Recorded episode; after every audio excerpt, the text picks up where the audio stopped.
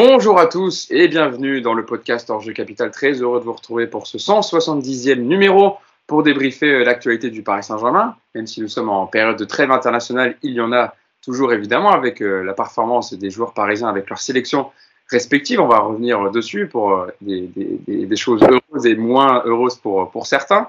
Et on parlera également un peu de, mercato avec certaines rumeurs qui commencent à apparaître, notamment on parlera euh, du secteur du milieu de terrain avec euh, Aurélien Chouameni qui a brillé avec l'équipe de France et Paul Pogba qu'on annonce depuis longtemps au Paris Saint-Germain qui est en fin de contrat avec Manchester United. On reviendra là-dessus aussi possiblement de quelques départs avec notamment euh, Julian Draxler qui a ouvert la porte à un transfert cet été pour pouvoir jouer avec la sélection allemande et, participer à la Coupe du Monde avec, avec l'Allemagne avec plus de temps de jeu.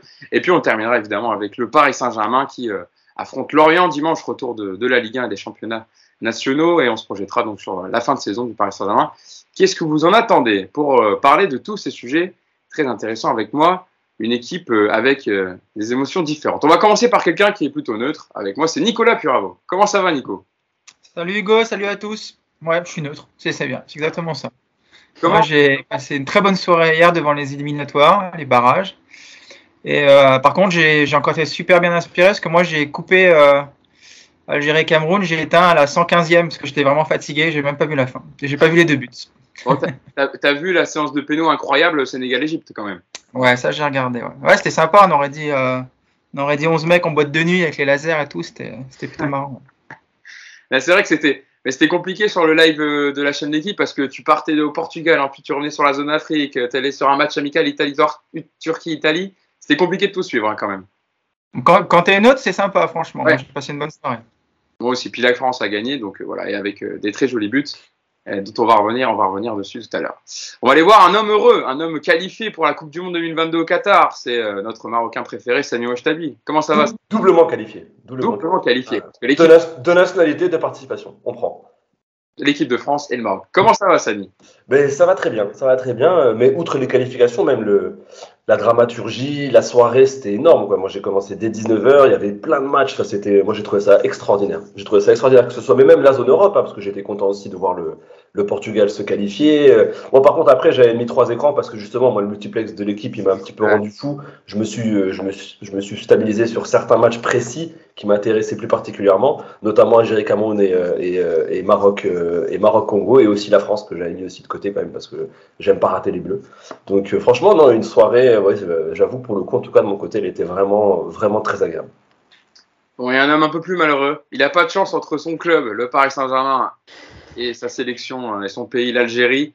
C'est notre Algérien préféré aussi, mais malheureusement, il est un peu plus triste que toi aujourd'hui, Samy. C'est Yacine Amnet qui revient de Vancouver et qui a passé euh, deux semaines merveilleuses et qui revient avec malheureusement cette, cette l'Algérie qui ne sera pas qualifiée pour la Coupe du Monde après sa défaite face au Cameroun hier. Bon, Yacine, je ne vais pas te demander comment ça va, mais comment s'est passé cette nuit plutôt? Bah, on n'a pas dormi comme d'habitude. De toute façon, moi je supporte deux, deux, pays, deux équipes qui me font souffrir. Donc, qu'est-ce que je te dis pas vraiment bonheur. Hein. Ah ouais. On, sent, on, sent, le setup de la défaite d'ailleurs. C'est moins d'habitude, il y a plus de, il y, a, des cadres. Là, c'est blanc. On sent qu'il y a une fenêtre pas loin. On sait pas trop ce qui peut se passer. Il, est pas, bien. J'ai attaché la corde et après, je vais réfléchir cet après-midi. bon, t'inquiète pas, Yacine. Je sais que tu as déjà débriefé l'Algérie dans le club des 5 hier soir. On va pas parler de l'Algérie aujourd'hui et pas de joueurs parisiens. On va parler de d'autres choses euh, qui te permettront de penser à. On va parler d'autres sujets qui te permettront de penser à autre chose, mon cher Yacine. Euh, on va commencer avec donc euh, en premier thème, je disais la performance des Parisiens avec leur sélection nationale.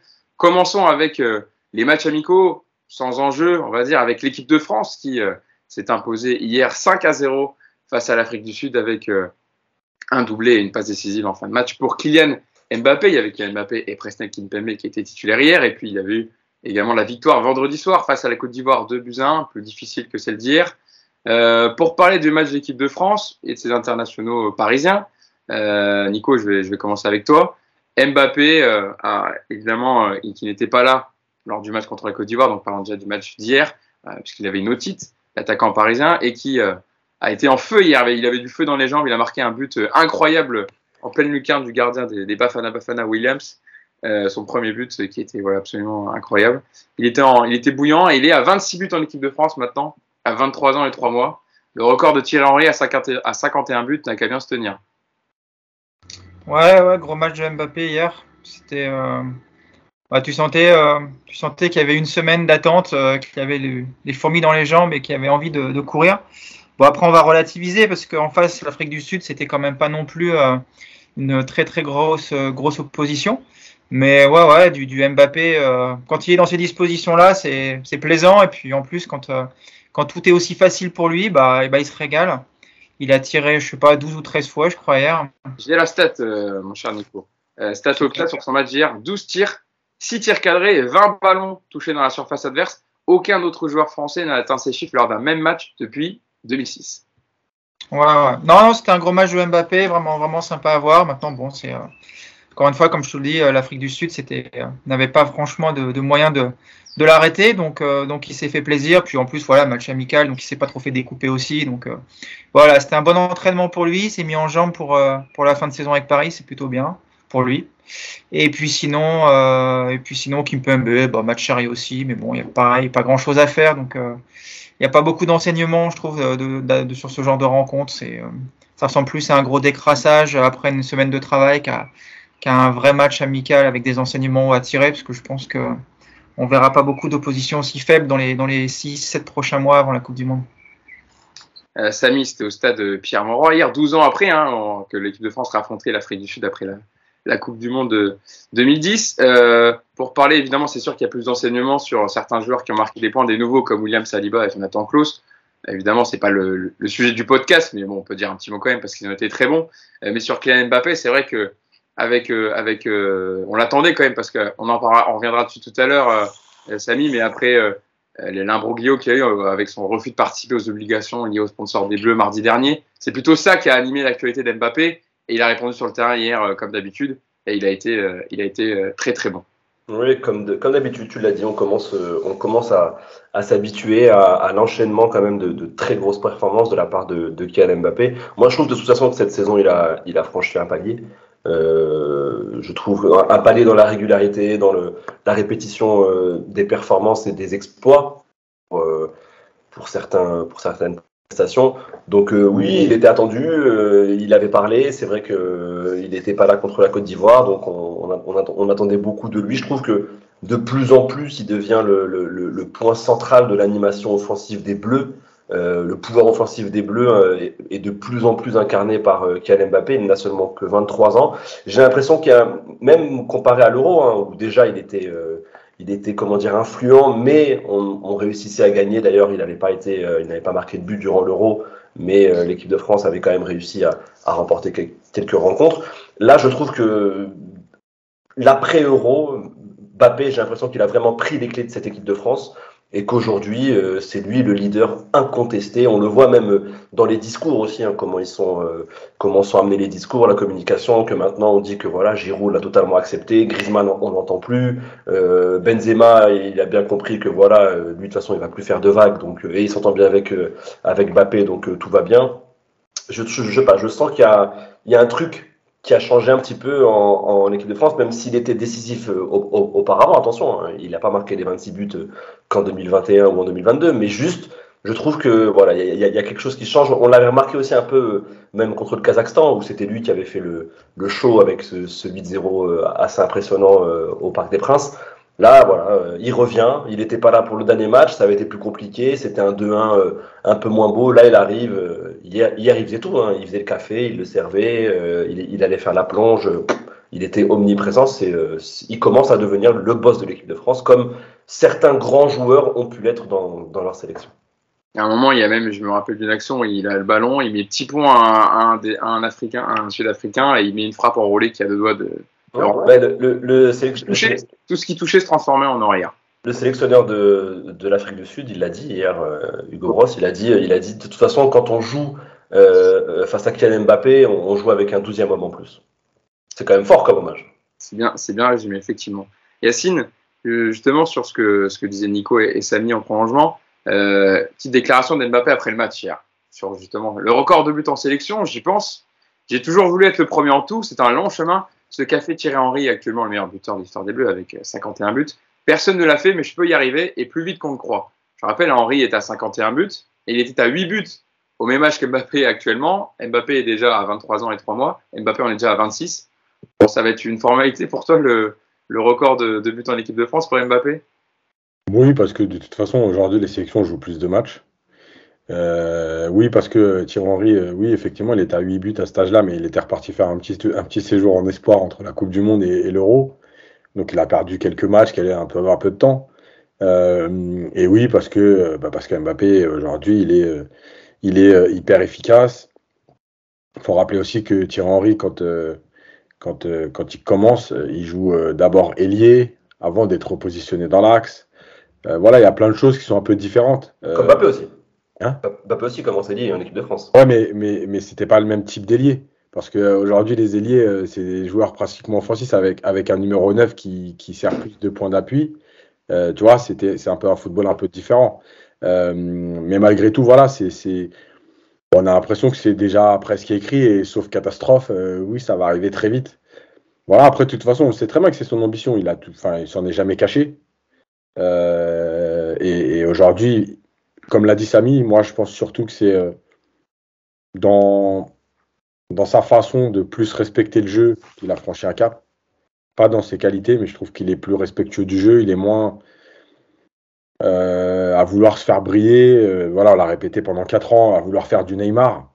voilà, il est plus dans l'efficacité, dans la recherche de, la percussion, mais, mais en mouvement, pas, pas arrêté comme il l'a fait pendant des mois au PSG où ça nous rendait fou, mais il paraît qu'il fallait pas le critiquer parce que c'était Bappé on n'avait pas le droit de le dire. Aujourd'hui, c'est bizarre parce que quand il prend les balles en mouvement, il, fait mal à tout le monde. Mais pareil qu'on avait tort, donc bon, il n'y a pas de problème. Mais, euh, mais voilà, donc aujourd'hui, il fait ce qu'il faut pour être là. Il a marqué, combien t'as dit 26, c'est ça? 26 buts, ouais. 26. Je, te dis, euh, il en reste, il en reste 25 euh, à mettre. Il lui, reste au moins 10 ans de carrière. voilà quoi. C'est écrit. Ça va être une formalité. Nico, Petite question parce que c'est vrai qu'Yacine le disait, il, respecte le jeu maintenant, mais j'ai entendu euh, de la part de, certains confrères dans un, dans un, autre média, sur une radio notamment, que Kylian Mbappé a fallu faire attention à ce qu'il euh, ne joue pas tout seul, ou en tout cas qu'il euh, ne devienne pas comme un peu, enfin, un peu comme Cristiano Ronaldo, où en gros c'était le, la, dernière touche d'un de, collectif, etc., d'un orchestre, et que c'était lui le soliste qui marquait les buts. je, fais, je fais notamment référence à j'ai entendu ça de la part de Daniel Riolo hier en disant attention à ce qu'il ne devienne pas un peu. Il le trouvait un peu soliste hier. Est-ce que tu l'as trouvé soliste sur le match d'équipe de France hier? À, pas trop donner de ballon, à vouloir jouer? Moi, j'ai pas ressenti ça. Je l'ai senti plutôt justement euh, avec de l'envie, etc. Parce qu'il n'avait pas joué contre la Côte d'Ivoire. Il était en feu. Est-ce que tu l'as ressenti comme ça, toi? Ça dépend. Si, si, par soliste, certains considèrent que tu l'es parce qu'à l'entrée de la surface, tu frappes. Bon, bah oui, c'est vrai qu'hier, en fin de match notamment, il y a deux, trois frappes où tu sens qu'il peut aussi s'amuser à combiner avec d'autres joueurs. Mais quand tu es au 18 mètres, que tu es un attaquant et que tu es en réussite, bah, c'est pas choquant de, frapper. Non, là où, là, là où Mbappé, euh, comme le dit bien Yacine, est problématique, c'est quand, quand le collectif va vraiment pas bien et qu'il se sent obligé de tout faire, de récupérer le ballon aux 50 mètres arrêté et puis de, de, de, faire des dribbles inutiles. De, voilà, quand, il, quand il surjoue, en fait, tout simplement. Hier, il n'a pas, il a pas du tout surjoué. Hier. Il a juste été au-dessus de tous les autres. Donc euh, c'est normal aussi que tu vois que lui. Mais euh, quand il prend le ballon et qu'il accélère, il, qu'est-ce que je te dis il met, euh, il met tout le monde à 20 mètres derrière lui. Donc évidemment que derrière, il va, il va, il va tenter sa chance. Il va pas s'arrêter à attendre tout le monde. À l'arrivée, le solistière, il marque deux buts, il fait une barre, il fait une passe décisive pour Gendouzi. Bon, bah écoute, j'ai envie de dire, vive les solistes. Et puis, et puis si la vie de certaines personnes à la radio était effectivement toujours à prendre en compte sérieusement, ça serait depuis longtemps. Ah, c'est gratuit. C'est gratuit, je m'excuse. en plus, c'est même pas lui, je pense. Je pense à un de ses, un de ses compères qui a, qui a aussi sorti une belle saucisse, mais euh, bon, ça n'a rien à voir. Donc, non, non, moi, j'ai pas trouvé ça de, de, Mbappé. Et par contre, juste sur le record, juste un petit, petite parenthèse, c'est que son, son, interview hier, quand il parle qu'effectivement, il veut, il veut battre tous les records, bah, bizarrement, moi, ça m'a redonné un tout petit, tout petit espoir sur une prolongation au PSG, mhm. parce qu'on sait que le record de Cavani est pas très loin. Et je suis en train de me dire, et si, et s'il avait aussi ça dans un coin de sa tête? Je, alors j'étais à 0% d'espoir, maintenant je suis à, allez, à 1%. Ah. C'est mieux que zéro. C'est mieux que zéro. Rien n'est fait. Hein. C'est déjà mieux que rien. Samy, est-ce que tu penses comme. Euh, alors je sais, en plus, c'est pour ça que je vais voir exprès Samy, parce qu'on en a déjà parlé euh, en off, mais est-ce que tu penses, Samy, que ça peut donner envie à Mbappé, dans son optique de battre tous les records, de rester une voire deux saisons supplémentaires au Paris Saint-Germain pour battre le record d'Edinson Cavani de meilleur buteur de l'histoire du PSG Oui, ça peut être. Je pense pas que si, en tout cas, s'il reste je pense que c'est toujours une possibilité. Euh, S'il reste, je pense pas que ce sera la raison principale. Hein. Je pense qu'il y aura d'autres euh, choses autour qui devraient euh, le, persuader à rester. Mais oui, oui, ça peut être. On, sait qu'il aime bien ça. Et, moi, je trouve ça tout à fait légitime de sa part de, chasser les records. C'est un grand champion. Les champions aiment bien détenir et posséder des records ou, les dépasser, les améliorer. Moi, ça me choque pas. Au contraire, je trouve il est dans son personnage. Il est dans ce qu'il nous montre depuis le début de sa carrière. Donc il euh, n'y a rien d'étonnant, c'est quelqu'un qui a, qui a mangé record sur record euh, de précocité, de ce que vous voulez. Donc euh, moi je trouve ça bien, il est voilà. En plus je trouve que pour un joueur se donner des objectifs sur le long terme comme ça, c'est toujours une bonne chose. C'est toujours mieux d'essayer d'être le premier, d'essayer d'être le dernier hein, quand même, surtout surtout en sport. Donc moi je trouve ça bien. Il est dans son personnage et voilà. Il est, je trouve que même dans sa progression, parce qu'il a, il a pas eu au final tant que ça de bas dans sa carrière il est toujours en progression plutôt constante. Euh, il aurait pu avoir à certains moments, euh, euh, on, va dire, des, situations plus compliquées à gérer, notamment bah, juste après l'Euro, où, il rate, où il rate ce penalty fatidique face à la Suisse. Et au final, bah, regardez où il en est quasiment, à peu près un an après. Je trouve qu'il s'est bien rattrapé, le petit. Yacine, un mot à ajouter sur, sur Kylian Mbappé. Est-ce que toi aussi, tu étais à 0% et tu à 1% de chance qu'il reste comme Nico Moi, je suis toujours à zéro, mais, euh, mais, mais je sais aussi qu'aujourd'hui, dans le foot, tout est possible. Tout est possible. Voilà.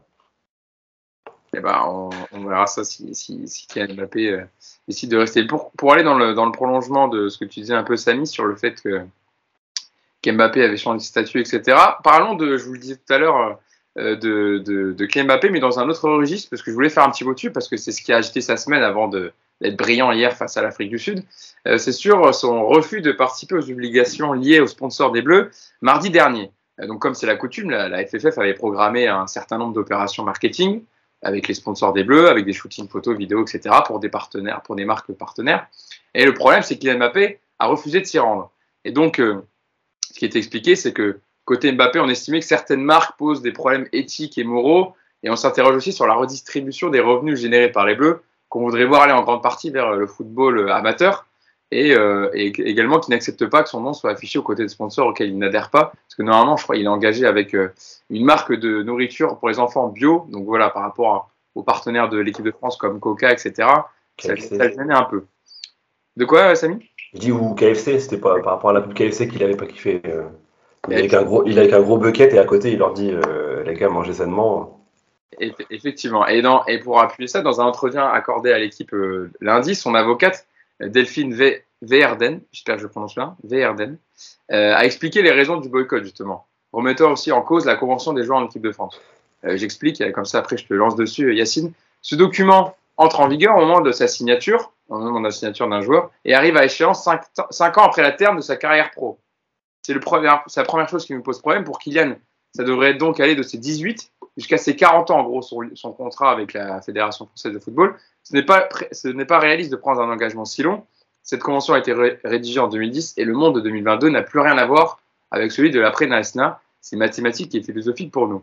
Yacine, qu'est-ce que tu as pensé justement de, ce refus de Kylian Mbappé euh, par rapport à, ces questions euh, sponsors? Ben, La première chose, c'est que je pense qu'il y, a eu une analyse euh, dans les médias qui, qui est faussée par, euh, encore une fois, le poids de, certaines personnes, euh, la fédération et compagnie, parce parce qu'on a analysé le fait qu'il euh, est refusé euh, comme quelque chose de, grave entre guillemets. Ça a plus fait polémique que les raisons. Il y a l'interview, mais ça a plus fait polémique que les raisons. Et pour moi, ce qui m'intéresse, ce sont les raisons. La première, évidemment, c'est ton image. Alors, ok, tu es en équipe de France. Il y a des sponsors. Mais malgré tout, quand on te voit afficher à côté de certaines marques, de certains produits, euh, c'est toi qu'on voit afficher. Euh, donc c'est aussi ce que tu représentes. Euh, on va parler des paris sportifs directement. On sait qu'aujourd'hui c'est un vrai problème pour les jeunes, pour les jeunes des quartiers aussi, surtout. Et donc, quand vous êtes affiché, même si c'est au nom de l'équipe de France, si c'est votre visage qui est accolé à, à, une marque de paris sportif, c'est vous qui représentez donc la marque à ce moment-là. Mmh. Si ça va contre vos convictions, parce que vous considérez que c'est dangereux, les jeux d'argent, euh, bah effectivement, vous êtes pris en porte-à-faux entre l'idée d'être en équipe de France, d'être de, de, obligé, parce que les sponsors payent aussi ça, euh, et en même temps contre vos convictions. Donc déjà, ça c'est la première chose, et je trouve que c'est très plutôt honnête de sa part. La deuxième chose, c'est que les, les, sponsors, enfin, ouais, l'argent qui rentre du sponsoring, ça va dans les caisses de la Fédé. Et là aussi, il y a beaucoup de choses autour des, joueurs. Et moi, je suis très sensible à ça parce qu'il y a une partie de l'argent qui est reversé au football amateur et qui est très faible. et en fait, je trouve plutôt, moi, intéressant de, de, voir que Mbappé a envie de savoir où va l'argent. Et il a raison.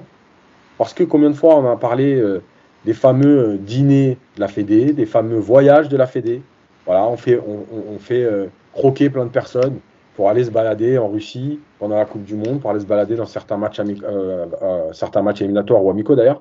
et moi, je trouve plutôt intéressant que les joueurs se mêlent de ça en disant Bah oui, c'est aussi grâce à nous que vous gagnez cet argent. Parce que les titres de champion du monde, c'est bien beau, mais c'est nous qui sommes allés les chercher sur le terrain. Donc les retombées économiques, c'est aussi nous. Donc moi, je trouve plutôt intéressant qu'un joueur ait envie de savoir où va cet argent. Moi, j'ai souvent milité pour l'idée de dire que on ne devait pas avoir forcément de primes.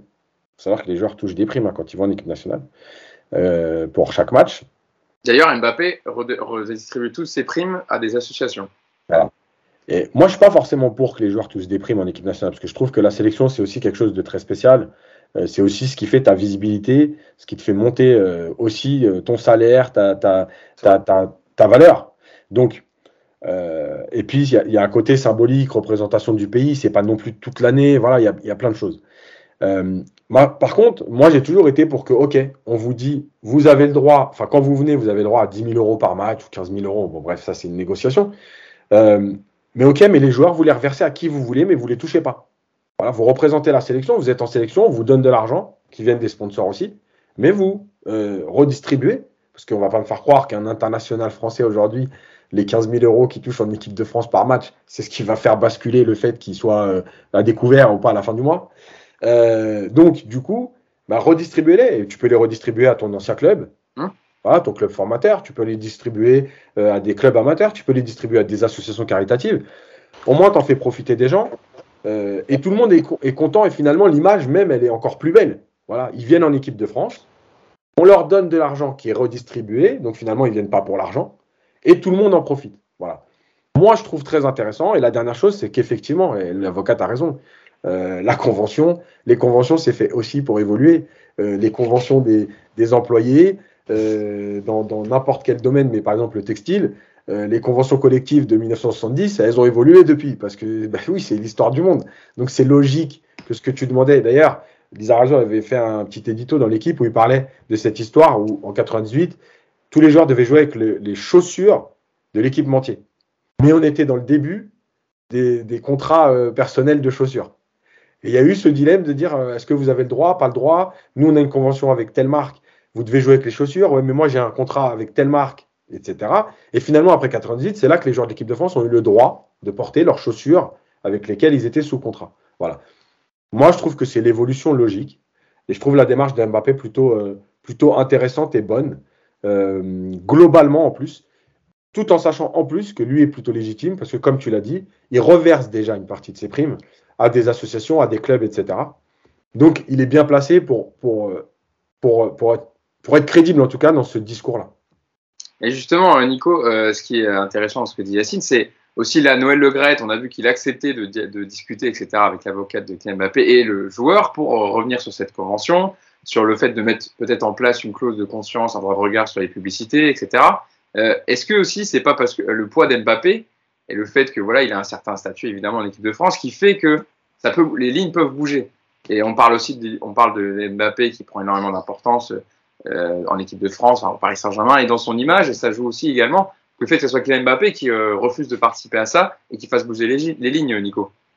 C'est sûr que si c'est Saliba ou Gendouzi qui refusent d'aller à une opération euh, avec les sponsors, ça se passe pas de la même manière. Et je pense qu'ils quittent le rassemblement une heure après. Donc évidemment que le statut de Mbappé a, permis de, ça. moi, j'ai pas entendu tout ce qu'a dit Yacine, du coup j'ai des petits problèmes de coupure, mais moi, sur le, sur le fond, je trouve que ce qu'il fait, euh, c'est intéressant d'engager ce genre de discussion parce qu'effectivement, je, je, peux concevoir tout ce qu'il dit. Par contre, sur la forme, je trouve que c'est, bah, je trouve que c'est pas bien sur la forme parce que faut aussi se mettre du point de vue des sponsors. Tu as des gens qui payent beaucoup d'argent, tu as une fédération française qui est en grande difficulté financière depuis plusieurs années. Et euh, voilà, quand tu as signé avec les sponsors, bah, tu as aussi signé avec l'image de Mbappé. Donc il y a aussi un moment, il faut aussi être en, mesure de, de répondre à, aux contrats qui ont été signés. Donc voilà, je trouve que sur la forme, c'est un peu maladroit. Après, ça va faire bouger les choses, évidemment, parce que, parce que la Fédération française et l'équipe de France ne peuvent pas se fâcher avec leurs meilleurs joueurs, donc euh, évidemment qu'ils vont euh, très rapidement négocier. Et visiblement, ça faisait trois ans en plus que ça durait, ces histoires, donc euh, c'est pas un sujet nouveau. Donc, donc bah, écoute-moi, ça, ça, explique peut-être aussi sa réaction. Ça veut dire que si ça fait trois ans eh qu'on ne les écoute pas, peut-être qu'il s'est dit, bon, bah, maintenant je vais marquer le coup, parce qu'ils veulent rien entendre. Pour ça, Nico, c'est peut-être plus dans ce sens-là que Kylian Mbappé l'a fait. Il n'aurait pas fait, peut-être, je pense, comme ça, euh, euh, du jour au lendemain, de se dire bah non, j'ai pas envie, là, cette semaine, j'y vais pas. Je pense qu'il y a une discussion, mais qui n'aboutissait pas. Il a voulu, euh, comme dit Yacine, marquer le coup. Ouais, non, mais c'est sûr, c'est sûr que c'est ça. Je dis, ça, fait, ça faisait trois ans apparemment que le sujet avait été engagé. Après, voilà, écoute, c'est. Le droit à l'image est quand même très particulier et je pense qu'effectivement tous les joueurs ont le droit d'être d'être sensibles aux marques pour lesquelles ils posent. C'est même normal. voilà, moi ça m'a fait un peu sourire parce que on a souvent vu Mbappé euh, poser euh, sur des publicités de paris sportifs notamment. On connaît aussi les ravages du paris sportif, mais ça, avec toi, quelque chose qui ne lui pose pas problème avec le PSG. Euh, bon, écoute, il, est contre la malbouffe, tant mieux pour lui. c'est une cause visiblement qui le tient à cœur et c'est tout en son honneur. Après, je te dis, voilà, moi sur la forme, je trouve qu'il faut faire attention parce que tu as aussi des gros sponsors derrière et eux, les sponsors, quand ils ont signé leur contrat, on leur a pas dit, attention, peut-être que l'image ne collera pas avec un joueur. Donc, euh, en tout cas, ça, ça, va faire bouger les choses. En tout cas, c'est une bonne chose. Et, euh, et puis, évidemment, encore une fois, je leur dis heureusement que c'est Mbappé qui fait ça parce que je vous raconte pas le bordel si c'est un autre joueur que Mbappé. Mais je pense que justement, euh, ce que dit Nico sur la fin, c'est intéressant parce que là où Noël Le est obligé d'arrondir les angles pour l'instant, c'est qu'il sait très bien que un sponsor, quel qu'il soit, hein, en équipe de France, Mbappé, il a 23 ans. Euh, il va avoir, il y a toujours des appels d'offres tous les 2-3 ans, ça dépend des contrats. Euh, le truc, c'est que si tu dis à telle marque, euh, enfin, qui vient à un moment donné se mettre dans la course, tu lui dis tous les joueurs sélectionnés, vous pouvez les avoir parce que c'est dans le contrat. Bah, le mec, il va peut-être mettre 25 millions. Si tu lui dis, OK, mais si les joueurs, les ont désormais le droit de refuser, il y a de grandes chances que ça monte pas à 25. Donc, le Gret, il est obligé pour l'instant d'essayer d'arrondir les angles et d'essayer de limiter la casse parce qu'en fait, c'est aussi lui l'image qu'il va renvoyer auprès des sponsors en disant Ok, vous allez mettre de l'argent. Par contre, moi, je vous promets pas d'avoir euh, Mbappé, euh, Griezmann, Benzema. Euh, voilà, c'est eux qui décident. Et peut-être qu'à un moment donné, effectivement, vous allez vous retrouver avec une équipe MB Saliba. C'est quand même pas le même impact. Donc, voilà, il va y avoir. C'est un moment un peu charnière aussi de, tout ce qui se passe économiquement autour de, de l'équipe de France et des joueurs de l'équipe de France. Mais ça, tu pourras pas le faire, euh, Yas. Tu pourras pas dire à un sponsor euh, qui va arriver, bon bah voilà. Euh, par contre, vous, c'est de la malbouffe, donc voilà la liste des joueurs potentiels que vous aurez. Déjà, tu peux pas le faire parce que tu sais pas les joueurs qui seront sélectionnés à tel moment. des mecs, ça va être très compliqué à gérer. Et moi, il y, a deux petites choses qui m'ont pas gêné, ce serait un bien grand mot, mais dans l'interview de l'avocate de, de, de, de, la famille Mbappé, la première chose, c'est qu'elle dit qu'effectivement, elle se rend compte que ce sont toujours les mêmes joueurs qui sont sollicités, sollicités par les sponsors, mais j'ai envie de te dire, bah ouais, encore une fois, c'est normal, quoi. Quand tu mets beaucoup d'argent, tu t'appelles KFC, par exemple, et qu'on te dit, euh, vous pouvez prendre cinq joueurs euh, sur votre pub, vous allez prendre qui? Euh, Qui va prendre Hugo Lloris, Alphonse Areola et Saliba Enfin, tu vois, c'est c'est logique que des mecs comme Mbappé, Griezmann, Pogba soient beaucoup plus sollicités. Alors, peut-être qu'effectivement, ils méritent par rapport à ça un meilleur retour financier. Peut-être que c'est une des pistes à étudier. Et puis la deuxième chose qui m'a aussi interpellé sur l'interview de l'avocate, et c'est là où je me dis que le côté, euh, je suis gêné par la marque, j'ai envie de mettre un bémol et j'ai un léger doute là-dessus. C'est qu'elle parle à un moment des maillots qui sont vendus par la Fédé avec les flocages. Mm. Et elle explique, bah voilà, le maillot qui est, qui est, floqué Mbappé, qui est vendu 30 euh, ou 40 fois plus que le maillot floqué à Areola. Pardon, je veux pas, enfin, pas marchander contre lui. Bah, ce serait normal que Mbappé, il touche de l'argent là-dessus, tu vois. Donc, voilà, le côté la marque me gêne, je veux bien l'entendre. Mais je pense que derrière tout ça, il y a aussi beaucoup, beaucoup d'aspects financiers. Et même si derrière, il, même si derrière, encore une fois, il, reverse tout ce qu'il gagne en équipe de France. Et c'est magnifique de faire ça. Mais euh, en gros, tu sens quand même que le, message pour moi, c'est bon, voilà, vous nous exploitez beaucoup. Ok pour vous donner beaucoup, mais il va aussi falloir qu'on touche beaucoup. Voilà, moi, comme ça, c'est comme ça que je le ressens en tout cas. justement, je vais aller voir Samy pour, pour poursuivre le débat. Donc, euh, on parlait de mettre en enfin, en gros, dans les revendications de l'avocat d'Mbappé, c'était mettre en place une clause de conscience, un droit de regard sur les publicités. Son message, c'était les messages que les messages que veut porter un joueur peuvent devenir inaudibles, voire totalement contradictoires. En prenant l'exemple, je vous citais tout à l'heure, que Mbappé est engagé avec une marque de nourriture, bio afin de porter les bons, les bons messages vers euh, les plus jeunes. Euh, et donc, dans ce que tu parlais, euh, Nico, je vais réagir avec, avec Samy dessus, pouvoir bénéficier de l'argent de la vente des maillots et être libre de son utilisation, elle dit si on met le nom du joueur sur le maillot, il devrait toucher quelque chose. La possibilité, la possibilité de pouvoir faire profiter de cet argent au football d'en bas ou à des associations est une revendication que donc porte Mbappé, qui reverse déjà ses primes en équipe de France, comme lors du Mondial 2018 avec l'association premier de cordée. Et il y avait autre chose aussi qu'elle expliquait. Moi, c'est ça qui me pose un peu plus, c'est qui pose le plus de soucis, c'est avoir plus de liberté sur les interventions dans les médias. Elle dit, euh, l'avocate, que les joueurs devraient pouvoir choisir quand et où ils souhaitent pouvoir s'exprimer, euh, parce qu'en gros, dans la, convention signée actuellement, euh, ils doivent pouvoir répondre à toute question de toute média. Donc, voilà, elle dit qu'il faudrait reconnecter cette convention avec le monde d'aujourd'hui. Voilà, sur ça, Samy, euh, sur toutes ces, demandes, on va dire, de l'avocat d'Mbappé, avec lesquelles tu es plutôt d'accord, pas d'accord. Euh, moi, j'avoue que la dernière me gêne un peu de dire, en gros, on sait que les joueurs partent déjà pratiquement nulle part, euh, surtout des joueurs comme Mbappé, et qui choisissent leur interview. Si en plus, en équipe de France, ils veulent dire non, je veux pas tel média, tel média, ça devient compliqué. Moi, ça, moi, ça me choque pas, honnêtement. Je, veux dire, non, mais c'est vrai, après globalement, je suis plutôt d'accord avec euh, avec euh, ce qui a été euh, ce qui a été dit, ce qui a été dit aussi par son avocate. Je trouve que bon, encore une fois, je trouve ça plutôt transparent. On, on le sait, c'est pas pour pour s'enrichir sur, sur, sur ce coup-là. Donc moi, ça me choque pas trop. Je trouve ça totalement totalement légitime. Moi, j'ai toujours trouvé ça bizarre de toute façon les pubs justement parce que il y a des joueurs, il y a des grands joueurs qu'on est habitué à voir euh, avec certaines marques. Et c'est vrai que euh, quand on les voit parfois avec des pubs, ça fait un peu un peu plus cheap quoi. Les pubs avec l'équipe de France, tu les vois. Non, mais c'est vrai, tu les vois. Euh, je sais pas faire une pub pour le PMU ou. C'est sûr qu'Mbappé, Mbappé, il est en, avec Hublot déjà la marque. Enfin de. Il y, a, il y, a des choses. Ouais, il y a des. C'est vrai que moi, moi, ça me faisait tilter. Et je trouvais déjà que voilà, ces contrats un peu, on va dire globaux, qui qui, qui, qui englobent tous les joueurs. Je trouvais ça, je trouvais ça assez étrange et, et, et et, ben, voilà, il y, a, y, a un joueur qui enfin euh, s'est manifesté. Maintenant, euh, moi, franchement, enfin, sur son explication de euh, la marque ne correspond pas à mon image, euh, encore une fois, hein, moi je pars du principe que euh, je crois ce que nous dit euh, cette avocate et je crois le, comment dire, le, je, crois au dire de, de Mbappé. Quoi. Je, me, je me dis qu'il dit la vérité. Donc c'est vrai que là, moi ça me choque pas. Hein. S'il veut choisir avec quelle marque euh, sa coquiner, c'est son droit. C'est son droit. le gars il a un plan de carrière. mais après on dit Mbappé, mais c'est peut-être pareil aussi parce que peut-être que voilà Griezmann ou Pogba qui aussi sont des grosses machines marketing et publicitaires, peut-être que eux aussi ont euh, pense la même chose et n'avait pas osé le dire euh, auparavant. Voilà, maintenant Mbappé, on sait que c'est le comment dire, c'est le prototype du joueur moderne. Lui, peut-être que voilà, il veut que ça aille plus vite, il veut, que ça bouge. Il est conseillé aussi par une multitude de de gars, euh, de voilà, de, de, de, de, gens qui sont connectés, qui sont dans voilà, qui ont, qui ont des techniques assez assez agressives. Donc lui, lui a parlé. Je pense que ça peut bénéficier aussi à d'autres à d'autres footballeurs. Donc sur cette question-là, moi ça me choque pas. Après euh, sur le sur le truc des maillots, euh, sur l'histoire des maillots, personnellement, j'en connais, j'en sais pas assez sur, cette histoire pour euh, pour m'exprimer. Mais encore une fois, hein, si c'est transparent et que c'est pas non plus pour faire pour faire de l'argent et, et, s'enrichir, ça me choque pas non plus. C'est une question de logique tout simplement. On le sait aujourd'hui et, Nicolas l'a dit tout à l'heure. On sait qu'aujourd'hui, ce qui fait vendre en, équipe de France, bah, ce sont les meilleurs, c'est les joueurs les plus exposés et les meilleurs joueurs. Les meilleurs joueurs, c'est voilà, c'est Pogba, c'est Mbappé, c'est Griezmann. C'est sûr que c'est pas euh, Léo Dubois ou euh, Jonathan Klaus, même si on même si on l'aime beaucoup, il est très mignon.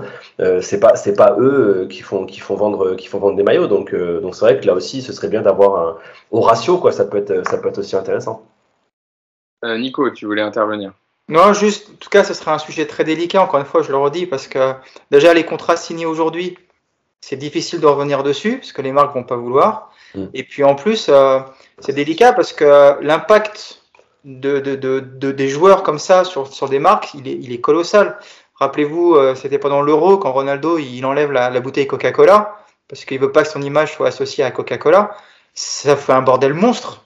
Parce que Coca, sponsor de l'euro, euh, la marque Coca, je sais plus combien ils ont pris en bourse, mais ils ont chuté à cause de ça. Enfin, mm.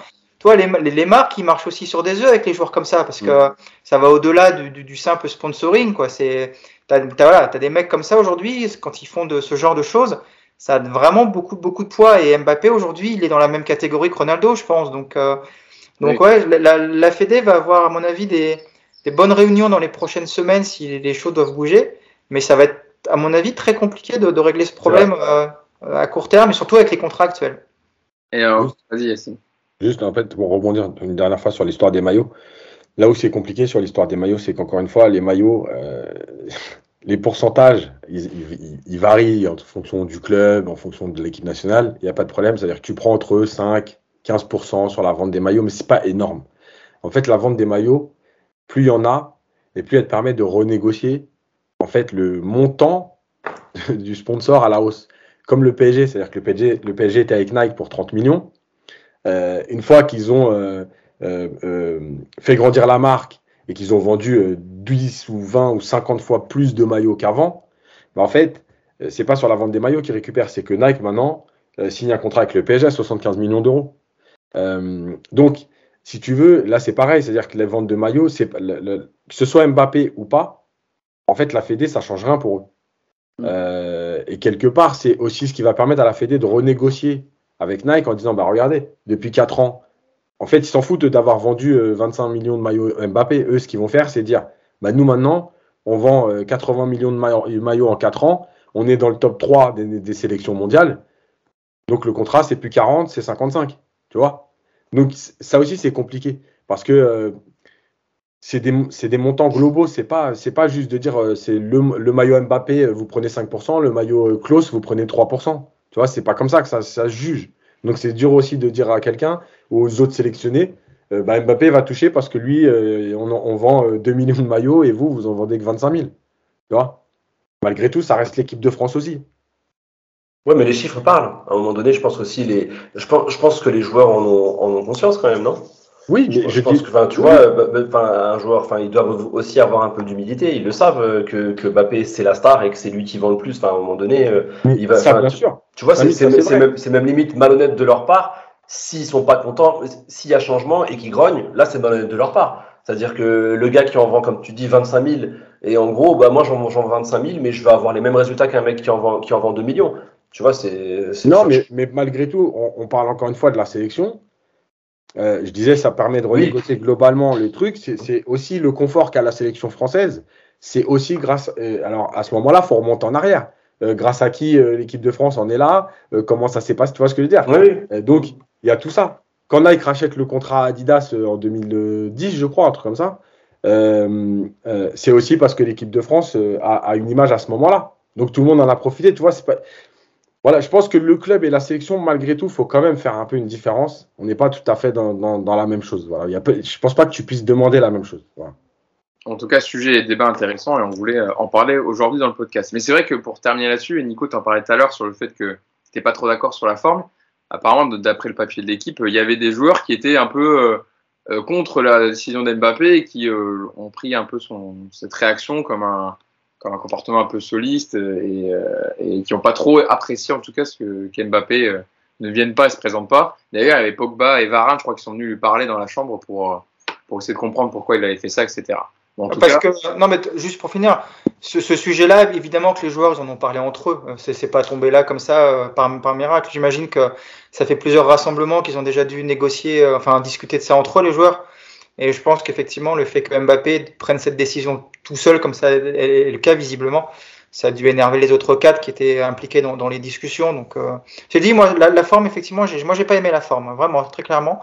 J'ai trouvé que ça donnait vraiment l'image de, pas égoïste, mais tu sens, voilà, qu'il est à part, en fait. Tu sens qu'il a un statut à part. Après, malheureusement, ce statut, euh, bah, il existe par rapport aussi aux performances. Donc, euh, mais voilà, j'ai pas aimé la forme, en tout cas. En tout cas, c'était euh, intéressant de, de, revenir sur tout ça et on verra comment la situation évolue avec euh, cette convention euh, entre les joueurs sélectionnés et l'équipe de France. Revenons aux résultats des, des, des, Parisiens avec leur sélection. Bon, deux joueurs dont on, je vais juste donner les résultats, mais on va pas revenir dessus parce que je pense que personne n'a trouvé les matchs. L'Allemagne de, de, Attends, on a fini, on a fini sur l'équipe de France? Oui. Alors juste un dernier mot sur l'équipe de France. Vas-y, vas-y. parce qu'il y a des joueurs qui prennent position, des positions des fois par rapport à des événements. Et moi, j'aurais bien voulu que euh, les joueurs de l'équipe de France concernés par le football euh, prennent position sur ce qui s'est passé à Melun, l'agression de l'arbitre qui a été filmée. Euh, parce qu'il serait temps aussi que c'est bien beau de récupérer de l'argent des petits qu'on fait, fait briller, à qui on, fait, on vend du rêve avec les chaussures et compagnie. Mais ce serait bien aussi de, parfois se positionner sur des valeurs que le football représente ou devrait représenter. encore une fois, je ne dis pas qu'il faut absolument dire à chaque événement prendre position. Il y a quand même des événements qui sont plus marquants que d'autres. et aujourd'hui, on est dans un monde de football amateur qui, souffre, qui est, qui est gangréné par la violence à chaque match. L'événement de Melun, c'est juste un événement de plus, mais qui a été filmé en fait. Voilà, ça, en fait, ça arrive tous les week-ends, sauf que là, il y a une vidéo. Quoi. Voilà. Euh, et ce serait bien aussi de temps en temps que les joueurs de l'équipe de France euh, se positionnent là-dessus. Parce que c'est parce que là aussi où ils ont valeur d'exemple. Euh, c'est là aussi où ils peuvent faire prendre conscience. Alors encore une fois, ça sera limité parce qu'on sait très bien que c'est une question sociétale. Mais malgré tout, de dire un mot parce que sans arbitre, il n'y a pas de football. Euh, et il y a plein de matchs de jeunes aujourd'hui où il n'y a, pas, a pas assez d'arbitres. Et on est arbitré par des dirigeants du club qui reçoit, avec tous les problèmes que ça comporte. Donc à un moment donné, il va falloir prendre conscience aussi que oui, effectivement, on a tous joué et on a tous eu à un moment donné la haine d'un arbitre. Voilà. C'est comme ça pendant un match, etc.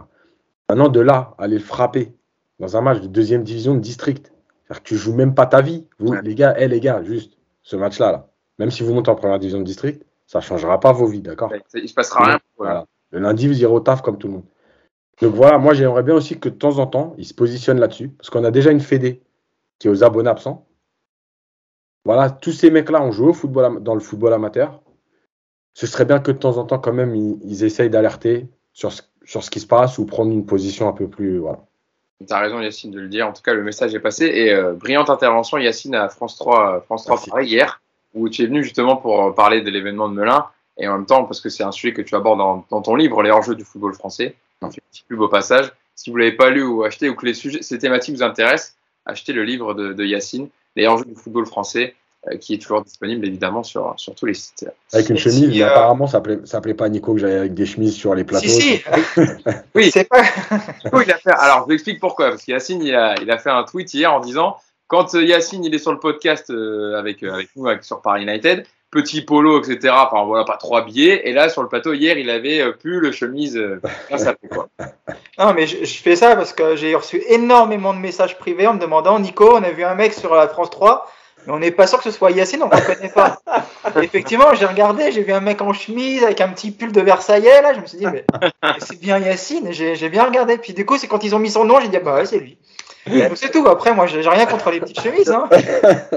aurais dû venir comme tu es sur le podcast avec un maillot du PSG à l'ancienne. Ah, non, mais tu as raison. Si tu étais, tu étais bien sapé pour l'occasion, tu, tu, avais raison. Euh, poursuivons donc sur les, Parisiens avec leur sélection.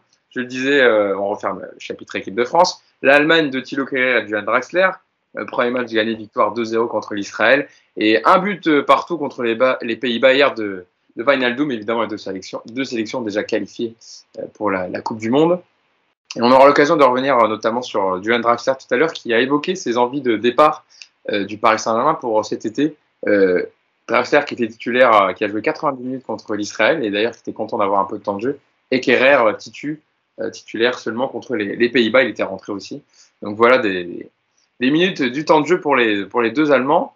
Euh, poursuivons avec maintenant les barrages de qualification pour la zone Europe, mais là, voilà, du coup, avec des matchs avec de l'enjeu, notamment le Portugal de Danilo Pereira et Nuno Mendes. L'enjeu, évidemment, voilà, c'était de, de se qualifier tout d'abord en demi-finale dans ce mini tournoi contre la Turquie, euh, qu'ils ont fait. Euh, ça a été compliqué, notamment ce, ce penalty manqué de, de Burak Ilmaz qui aurait pu euh, faire changer les choses. Et puis, une victoire plus tranquille hier contre la Macédoine du Nord 2 à 0 qui a, qui a éliminé l'Italie. Euh, bon, le Portugal, voilà, c'est chose faite. Samy pour, pour le Portugal. Euh, euh, Bruno Fernandez et, Cristiano Ronaldo ont été au rendez-vous. Mais c'est vrai que on parlait d'Italie tout à l'heure avec Verratti et Donnarumma, mais ils auraient pu aussi se faire surprendre par la Macédoine du Nord. Mais au final, ça a été plus facile qu'il n'y paraissait hier, en tout cas, par rapport à l'Italie qui a eu toutes les peines du monde à, à battre la Macédoine du Nord et qui n'a pas réussi d'ailleurs. Ouais, après, c'est. Euh, enfin, moi, je pense que c'est les, les Portugais hein, qui sont rendus euh, la tâche facile. Hein. Franchement, euh, c'était pas, c'était pas évident au début de ces barrages. Hein. Après, que l'Italie, enfin, qu'ils se prennent la Macédoine sur la finale du barrage, c'est pas de leur faute. Eux, ils ont rien demandé. Eux, ils ont joué les matchs qu'on leur a, qu'on leur a présentés. Et je trouve que les Portugais, que ce soit le match contre la Turquie que j'ai bien vu et j'ai vu d'un, d'un œil le match contre la Macédoine, globalement, c'était quand même très maîtrisé. Alors encore une fois, hein, il n'y a pas eu, s'il n'y a pas eu non plus des envolées extraordinaires, même si, que, si je trouve quand même que sous euh, Fernando Santos, c'est il y a eu quand même des, euh, des compositions d'équipe assez attrayantes et c'était assez rare quand même ces derniers temps du côté du Portugal. Et puis surtout, euh, euh voilà, il y a eu quand même quelques beaux mouvements offensifs parce que le, le 2-0 ou le 3-1, c'est quand même généreux ils auraient pu en mettre plus. Donc moi je trouve que ça a été très bien géré. En plus on a eu nos Parisiens qui étaient qui, qui, étaient présents, notamment Mendes et Danilo qui ont réussi des performances plus que honorables. Je trouve que Danilo, sur les deux matchs, euh, il est, bah, tu sens quand même, je trouve, hein, je trouve que tu sens quand même, c'est un, un cadre de cette équipe quand même. C'est, quand même euh, dans le, dans le, comment dire, dans, dans, dans la rencontre, c'est le joueur qui va calmer, c'est le joueur quand même qui fait quand même, parce que même si on aime bien le charrier, forcément, euh, quand on, quand on le voit au PSG avec euh, tous les grands joueurs autour et, tout ce qu'on attend de ce Paris Saint-Germain-là, on trouve que le, que le, joueur fait un peu tâche. C'est, souvent facile de, de, taper sur lui, mais dans l'absolu, c'est un joueur quand même plutôt, plutôt sérieux et qui, euh, et qui généralement essaye de faire, euh, de, faire, de faire le moins de déchets possible. Et en équipe du Portugal, notamment dans ce poste euh, de, de, défenseur central, moi j'ai trouvé, j'ai trouvé très intéressant. Hier, il était associé à Pépé. Lors du premier match, il était associé à Fonté. Donc c'est quand même aussi un signe que Fernando Santos euh, ait préféré sortir Fonté parce que Pepe était suspendu pour le, pour le match contre, contre la Turquie. C'est un signe fort aussi de la part de Fernando Santos par rapport à Danilo, en fait de confirmer Danilo à ce poste de défenseur central et de faire revenir Pepe. Euh, donc voilà, il, a été quand même assez important euh, lors de cette double confrontation. Euh, même pour un joueur comme Mendes, par exemple, jouer ce genre de match, avec voilà une pression énorme, tout un pays. Bon après ils avaient quand même la tâche facilitée en jouant les deux matchs à domicile au stade des Dragaos à, Porto, mais mais quand même ce sont des événements, ce sont des matchs qui comptent dans la carrière d'un joueur et notamment un joueur comme Mendes, ça va lui apprendre et ça va lui servir pour le pour, pour le reste. Donc je trouve qu'en tout cas pour, pour, pour nos Parisiens du côté du Portugal, le bilan il est, il est quand même très positif. J'espère que ça va les faire revenir en club avec un, un élan un élan et une dynamique intéressante.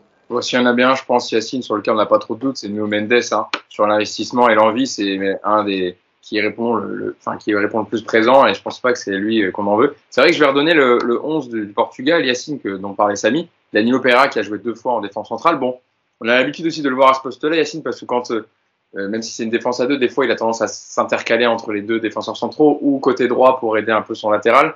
Hier, la composition, c'était. Euh, alors, c'était le gardien du, gardien du FC Porto, Diogo Costa, qui était titulaire et non euh, José Sa euh, qui était euh, sur le banc.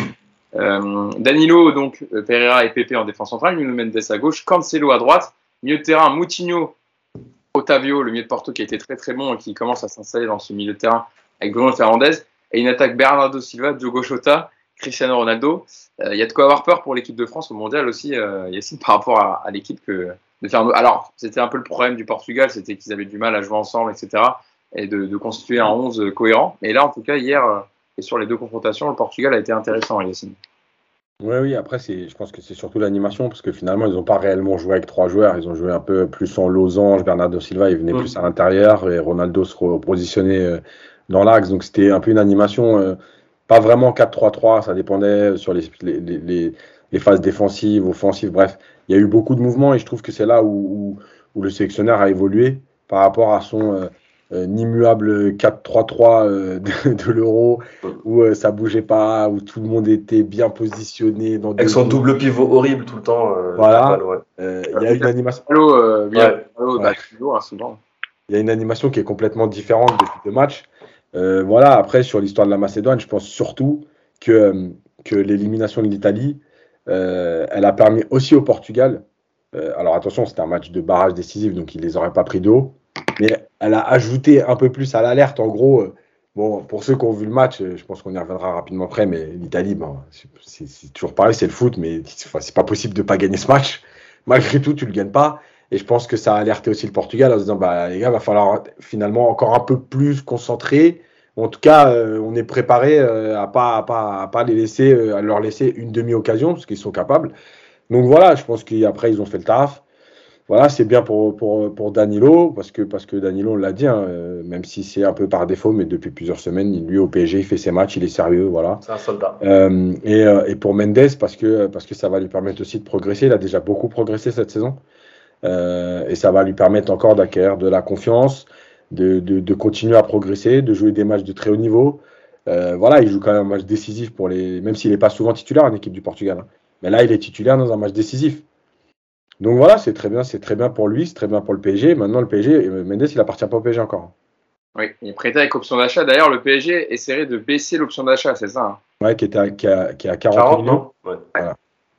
On va voir, mais en tout cas, bon, euh, moi je dirais au PSG, mettez-les parce qu'il les vaut. Il les vaut.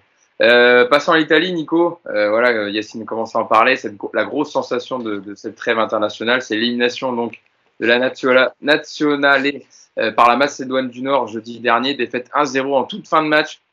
Grosse désillusion pour la troupe de, euh, de Roberto Mancini. Euh, L'Italie absente pour la deuxième fois consécutive de la Coupe du Monde, une première dans son histoire. Nico, c'est vrai que c'est ça qu'on retient. S'il y a des faits marquants dans cette trêve internationale, c'est l'élimination de l'Italie. il ne sera, pas sera pas en Coupe du Monde de 2022.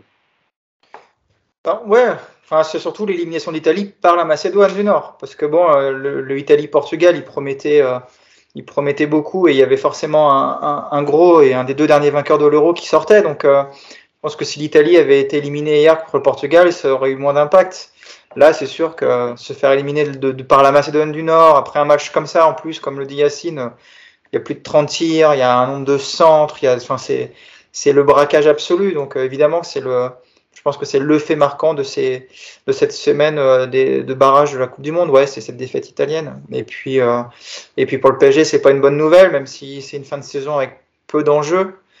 Mais on va récupérer, euh, on va récupérer deux, deux, grands, deux grands malades mentaux. Là. Ils vont pas être bien les deux, hein, le Verratti, puis surtout Donnarumma qui est pas au mieux. Il a fait, qui, alors qui a été euh, bien bien euh, tensé par la presse italienne sur le but concédé contre la Macédoine du Nord. En disant qu'il pouvait l'avoir. Et hier apparemment il y a un but qui prend entre les jambes le premier ouais. le premier euh, en plus par un Marseillais. Par Under oui par, par double sanction double sanction. Après le, ouais, le but d'hier le premier j'ai pas vu le deuxième par contre. Mais le, premier c'est pas une erreur de Donnarumma. Par contre effectivement c'est c'est une frappe de près entre les jambes. Bon voilà il est il la touche mais il la sort pas et puis le, le, but qu'il prend contre la Macédoine, on en a déjà parlé un peu sur les réseaux sociaux, mais moi je trouve que euh, est tombé dessus pour ce, ce but, ça me semble tellement absurde. D'accord avec toi. Euh, franchement, euh, enfin, si ça c'est une erreur de la part du gardien, alors oui, il n'est pas décisif, mais je pense que 99 gardiens, tu les mets sur 100, prennent, prennent le but, quoi. La frappe, elle est juste limpide. C'est comme ça, donc. mais bon, voilà, les joueurs du PSG les Italiens l'ont encore mauvaise qu'il ait quitté l'Italie. Donc euh, voilà, je pense que faut pas chercher plus loin les critiques. Quoi. Mais oui, il n'est pas dans une bonne, euh, il est pas dans une bonne période de toute façon, euh, Donnarumma. Mais je pense que le match de Madrid, ils veulent le traîner encore pendant quelques semaines. J'espère juste qu'il va pas nous faire une carrière comme le post Manchester, à nous traîner ça pendant 18 mois. Donc j'espère qu'il va vite, vite être bien protégé, vite se reprendre. Mais bon, je n'ai pas trop d'inquiétude par rapport à ça. Et puis euh, Marco Verratti qui a quitté la sélection plus tôt, euh, Samy, et qui est rentré à Paris car, je cite, il était fatigué et il n'a pas joué hier euh, contre la contre la Turquie. Victoire dans un match qui ne sert absolument à rien. Hein. ça déjà, ce match, je sais même pas. Je le, ce match, c'est pour la troisième place du non qualifié pour la Coupe du Monde. Ouais. Ça, ne sert absolument à rien. Ah ouais, non, mais j'ai pas compris. Enfin, ça, c'est hallucinant parce qu'en plus, comment, comment, tu vois, c'est encore une fois, bref, une fédération, enfin, une confédération peut s'imaginer que des joueurs qui viennent de perdre un match euh, de, demi-finale de barrage, donc ils vont, ils vont pas à la Coupe du Monde, peuvent être capables de jouer un match qui ne sert à rien. C'est extraordinaire. De toute façon, personne n'avait. Quand tu vois le 11, de toute façon, il a fait tourner à, fond à Mancini. Le 11 de l'Italie, donc il y avait Donnarumma au goal, Chiellini, Acerbi sur les côtés, Birarghi, Desiglio, un milieu de terrain Cristante, euh, Tonali, Pessina et devant Scamaca, Zagnolo et euh, le très en forme Giacomo Raspadori, l'attaquant de Sassuolo, qui a marqué un doublé. Donc ça a permis à certains Italiens de se montrer, mais en tout cas, ceux qui étaient concernés par l'élimination à, la Macédoine, contre la Macédoine n'ont pas du tout voulu jouer, je pense. Ah bah t'imagines, mais euh, déjà c'était Courtois qui se plaignait euh, du match de la troisième place en, 2018, disant que voilà, alors que tu es dans la Coupe du Monde, hein, là il y a par contre il y a un classement, tu vois. Ah, voilà. Même si j'étais d'accord, j'étais déjà d'accord avec ce que disait Courtois par rapport à la troisième place, au moins tu te dis bon, tu es dans le tournoi, ok, tu as la décision de pas aller en finale, mais mais là, euh, tu, joues quoi, quoi? C'est vrai que moi, j'ai trouvé ça étonnant de les voir s'affronter, mais des deux côtés, un hein, turc-italien, euh, voilà, tu rentres chez toi, euh, tu, tu, tu, digères le truc, tu passes à autre chose. Tu vois, toi, imagine, euh, imagine l'Algérie, elle va jouer un match euh, dans, dans quatre jours, là, alors que tu es éliminé. Non, mais c'est vrai, c'est exactement le, le, le, même principe, tu vois. Et même pour les supporters, à un moment donné, tu fais, tu fais une overdose, tu es éliminé, t'as pas envie de voir ton équipe rejouer, rejouer trois jours après. C'est vrai que j'ai pas compris, ils auraient pu, ils auraient pu essayer s'éviter ça et de, comment dire, de s'éviter de, de, de, de, fatiguer leurs joueurs, de, voilà, de laisser tout le monde un petit peu aller aller euh, se remettre euh, un petit peu, mais c'est vrai que c'était un match qui, ouais, c'était un match qui servait un petit peu à rien. Et, concernant nos, deux Parisiens, Verratti, lui, il a compris la douille, il s'est arraché direct. Lui, euh, lui, il dit c'est bon, je suis fatigué, je vais rentrer à Paris. Non, mais lui, enfin, je pense. Hein, il était fatigué. Oui, bah oui, non, non, mais lui, il a compris aussi. C'était un match qui servait à rien. Et pour pour Donnarumma, bah ouais, bah, il, est cassé en ce moment. Il, est cassé. Ils, nous l'ont cassé. On l'a cassé. Donc euh, j'espère qu'il sera, qu'il va, qu'il, sera réparable déjà. Mais euh, il est jeune, donc voilà, c'est, c'est, mieux que ça arrive maintenant que, que, que, plus tard. Il faut aussi des bas dans une carrière. En ce moment, il est dans le creux de la vague. Euh, c'était voilà, c'est, il, fallait digérer, que ce soit le transfert à Paris. Je pense qu'il a pris beaucoup dans les dents. Euh, depuis, depuis un an, entre son départ d'Italie, il y a eu beaucoup de reproches, euh, l'arrivée dans, dans, un nouveau club, la concurrence avec Navas. Je pense que ça, ça doit être quand même, même si, bon, attention, hein, ça reste un, footballeur pro, sa vie est quand même tranquille, mais de manière générale, je pense que ça devait être une année quand même assez difficile pour lui. Donc espérons qu'après, euh, voilà, que ça reste plus un, mauvais souvenir, mais qu'il apprenne de cela. Quoi. On va surveiller quand même Yacine les matchs de Donnarumma parce qu'il est quand même voilà Yacine et Nicole euh, et Nicole disaient il n'est pas, en, il pas en confiance, et on voit qu'il est fébrile, alors qu'on disait que c'était justement un peu le contraire. Il était en train de prendre le dessus sur Navas avant le match contre le Real. Euh, c'était le meilleur au goal, c'était normal qu'il soit titularisé et que Pochettino se range pour lui. Et puis là, l'impression que les cartes sont rebattues, quoi. Ouais, et puis en plus, moi, euh, comme j'étais au Canada, j'ai eu la chance de voir Costa Rica-Canada dans des heures euh, normales. et Navas, il a été énorme.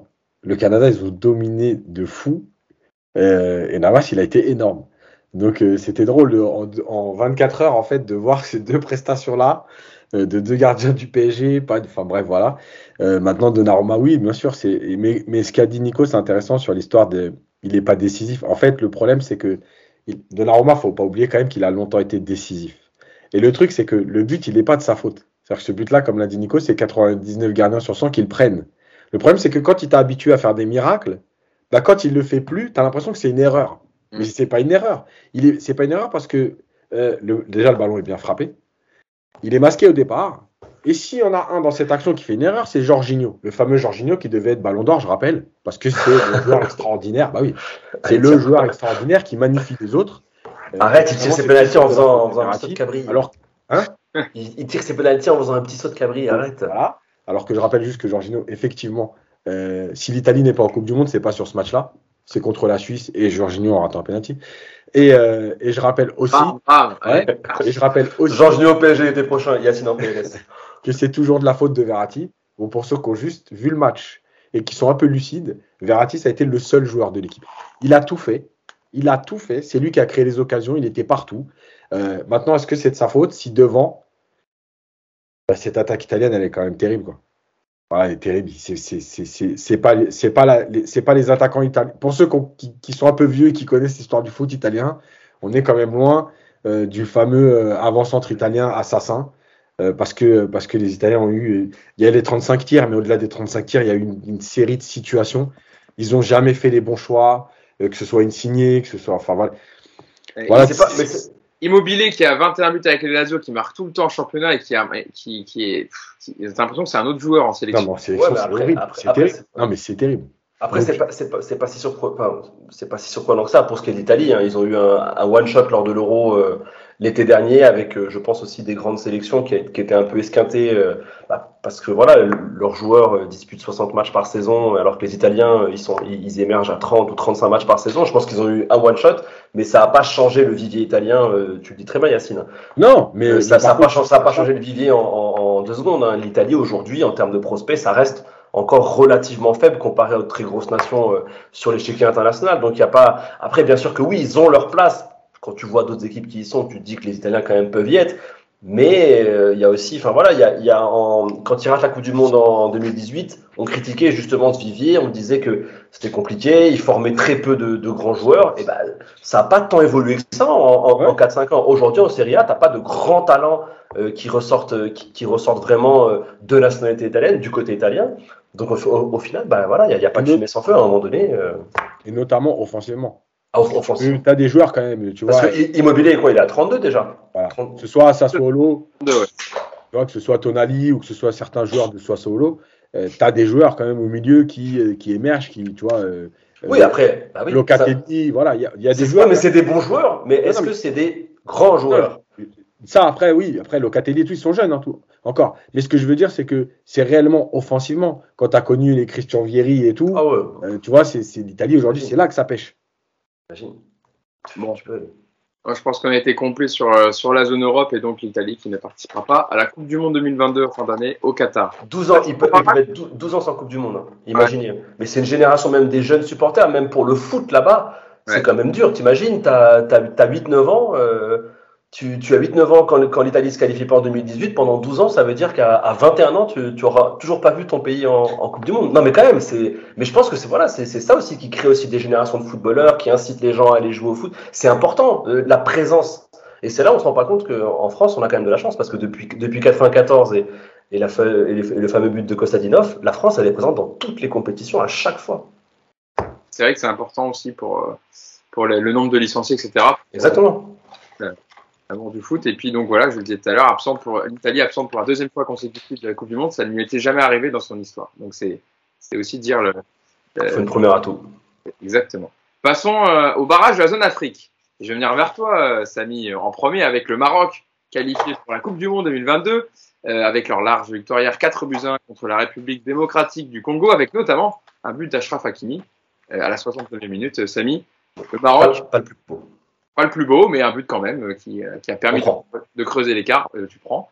Euh, voilà, Shraf Hakimi qui a aussi euh, ça a mis des difficultés avec le PSG. Euh, on a déjà beaucoup parlé dans le podcast, mais avec certains qui ne le servent pas souvent. Une parenthèse comme ça internationale avec le Maroc, en plus gonflé par cette qualification pour la Coupe du Monde, ça peut aussi évidemment lui aussi lui faire du bien dans la tête.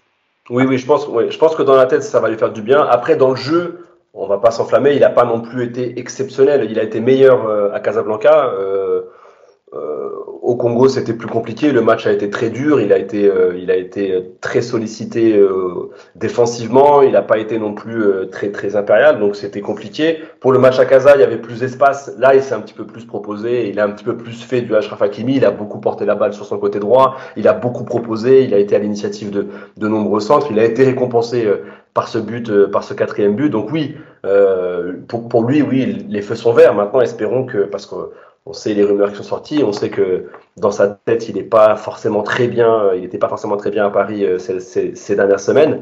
Donc espérons que je, pense que ça ne peut que lui faire du bien. On sait très bien que ce, genre d'événement en sélection, ça te, ça, généralement, ça te lance dans une dynamique intéressante. Ça pourrait être un joueur important du Paris Saint-Germain sur, sur cette fin de saison et un, élément qui stabilise un peu cette équipe qui est, voilà, qui est, qui est un petit peu plus trop concernée par le football euh, ces derniers temps. Donc oui, c'est c'est que du positif. C'est que du positif. Euh, J'espère qu'il va réussir à se servir, euh, à se servir de ça pour, euh, pour avancer. Juste un, un, tout petit mot sur un, un, joueur hier qui a, qui a été étincelant, un joueur qui joue en championnat de France. Donc euh, je, je, pense que certains clubs devraient se pencher sur lui. C'est euh, Asdin Ounahi qui a fait un très très bon match, le milieu offensif d'Angers qui jouait encore en National 3 il y a, il y a un an. Il jouait à Avranches. C'est un joueur formé à l'académie euh, Mohamed VI, euh, l'académie qui a sorti les euh, Nesri, Hamza Mendy, le Naïef Aguerd.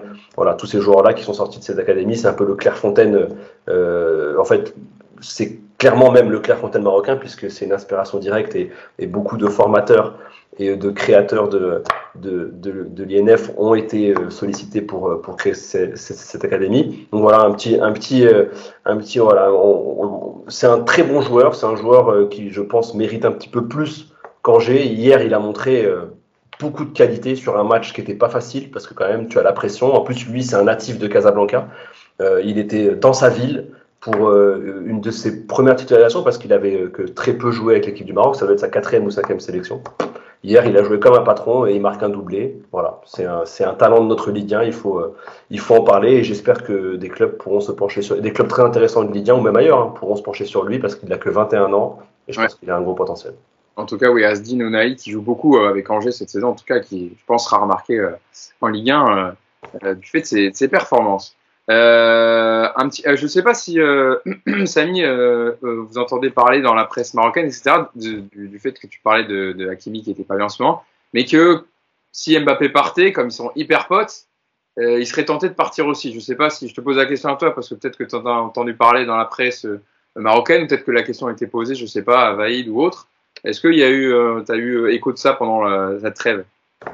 Moi, je, moi, oui, oui, après, on l'a entendu. Moi je, moi, je pense que c'est des conneries. Hein. Je, vais te, je te dire ça franchement. Euh, ce serait quand même dommageable qu'un joueur pro, parce que là, on parle du monde professionnel, hein, c'est leur métier, euh, pour des raisons de copinage, euh, décide de rester, décide de quitter ou de rester euh, par rapport à ton ami. Quoi. À un moment donné, en tout cas, ça s'est très rarement vu dans, dans le football. Quand tu es un joueur, il faut quand même avoir un petit côté euh, égoïste et penser à ta carrière plutôt que, euh, que celle de, ton ami. Donc moi, moi, moi j'ai du mal à y croire. Je pense que c'est un joueur quand même assez bien conseillé. Ça fait un peu trop euh, série Netflix, là, ce qu'ils sont en train de nous sortir. Ah, mon, copain il part, bah, je vais quitter aussi le PSG.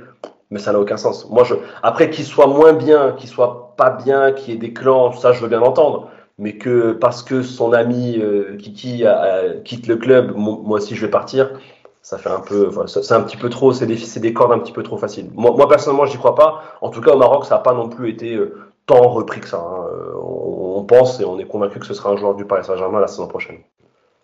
Euh, passons aussi au, Sénégal qui s'est qualifié, le Sénégal d'Abdou Diallo, qualification pour la Coupe du Monde également. Après, Nico, on le disait tout à l'heure, sa victoire au tir au but assez folle contre l'Égypte de Mohamed Salah. Abdou Diallo a loupé le match, un retour hier, parce qu'il est sorti, il était sorti sur blessure. On match aller au bout de 13 minutes de jeu, touché il a fait 4 matchs quand même depuis. Euh... Ah non, il a fait un match et demi. Ouais, un match et demi.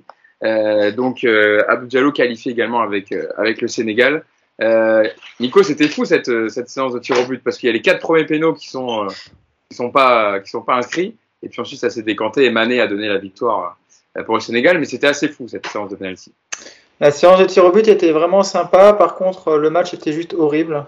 J'étais, j'avais rarement vu un match aussi, comment dire, avec une ambiance aussi détestable. Euh, tu sentais qu'ils avaient pas mal de trucs à régler, les, les Sénégalais et les Égyptiens. Donc, euh... En même temps, avec l'Égypte, c'est toujours. C'est ce que, c'est souvent. Ouais. C'est ce que j'allais dire. Tout le monde a des choses à régler avec les Égyptiens. donc, euh, non, non, c'était, c'était un match. Euh, bon, après, il y avait c'était sympa à regarder parce que voilà, il y avait la, la dramaturgie, il y avait la tension, il y avait euh, tous les enjeux qui découlaient de ce match. Donc euh, c'était sympa à regarder encore, mais voilà, en termes de football, c'était euh, vraiment pas folichon. Et puis et puis la séance de tir au but, ouais, effectivement, elle est un peu un peu spéciale, je crois. J'avais jamais vu, je crois, les quatre premiers tirs ratés comme ça.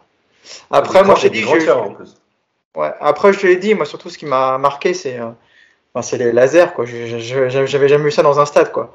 Euh, le, gardien égyptien, euh, dès qu'il y avait un coup franc pour le Sénégal, mais c'était euh, une, une de Noël, quoi. C'était c'était ça m'a vraiment fait rigoler, quoi. Mais bon, vu qu'il y avait la même chose à l'aller, il paraît que c'était normal que ce soit la même chose au retour. Donc bon, si c'est normal, tant mieux.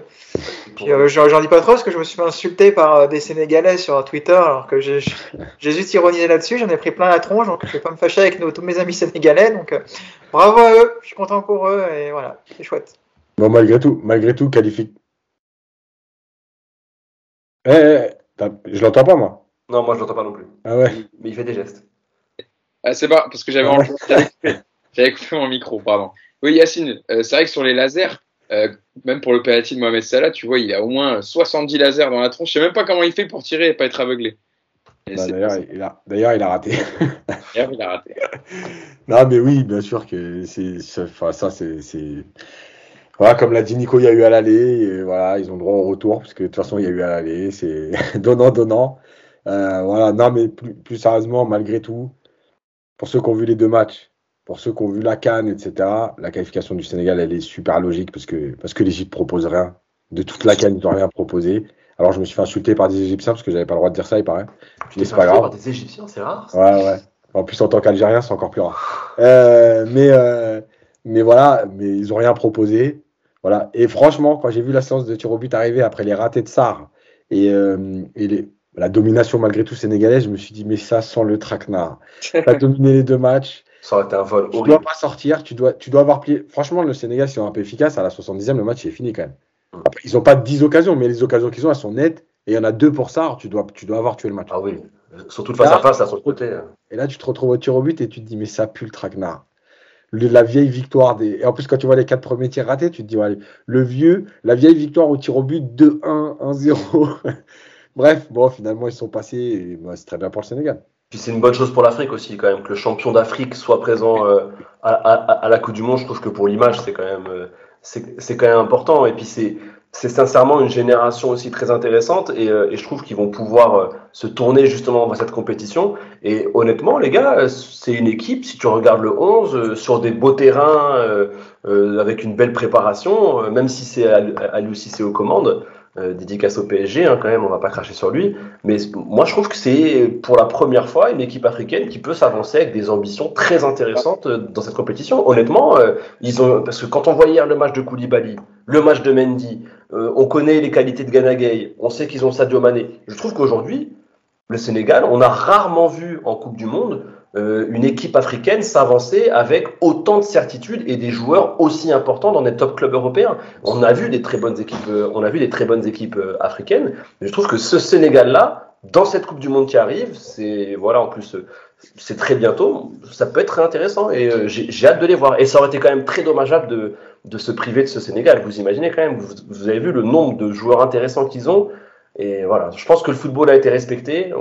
Comme l'a dit Yacine, on, a cru à un moment donné euh, que l'Égypte allait, euh, le refaire. Et, euh, j'ai rien contre cette équipe d'Égypte, mais c'est vrai qu'intrinsèquement, si on prend les qualités individuelles des, joueurs, bah, il y a un gap entre le Sénégal et l'Égypte aujourd'hui. Même s'ils ont Mossala, euh, après à côté, le reste, c'est pas comparable.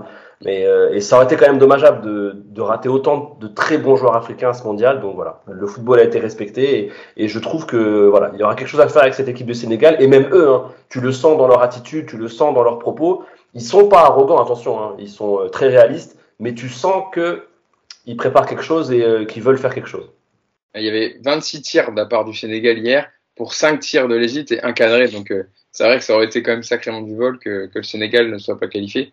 Et pour donner le 11, hein, t'en parlais Samy du 11 euh, de Lyon de la Teranga, évidemment Edouard Mendy au goal, Koulibaly, euh, Papa Saliou Sabali, Nampalis Mendy, Idrissa Gueye au terrain, Ismail Assar, Bounassar, Sadio Mané euh, et Boulaïdia, euh, l'attaquant de, de, Villarreal, ancien de, de, Ligue 1, passé par notre Ligue 1. Et sur le banc, tu avais encore euh, Bamba Dieng, euh, Pape Gay, etc. Donc il y a du monde, effectivement. Ça aurait ah été qu'il n'y pas le Sénégal. Mais ça sera le cas euh, pour la Coupe du Monde 2022 au Qatar. Passons désormais à la zone Amérique du Sud, avec donc c'était, il y avait des matchs en jeu aussi, c'était un groupe de, de 10 équipes pour la qualification à la Coupe du Monde. le Brésil et l'Argentine était déjà euh, qualifiée, mais le Brésil euh, s'est imposé deux fois, euh, deux victoires pendant ce rassemblement. La première la semaine dernière 4 à 0 contre le Venezuela avec un but de Neymar.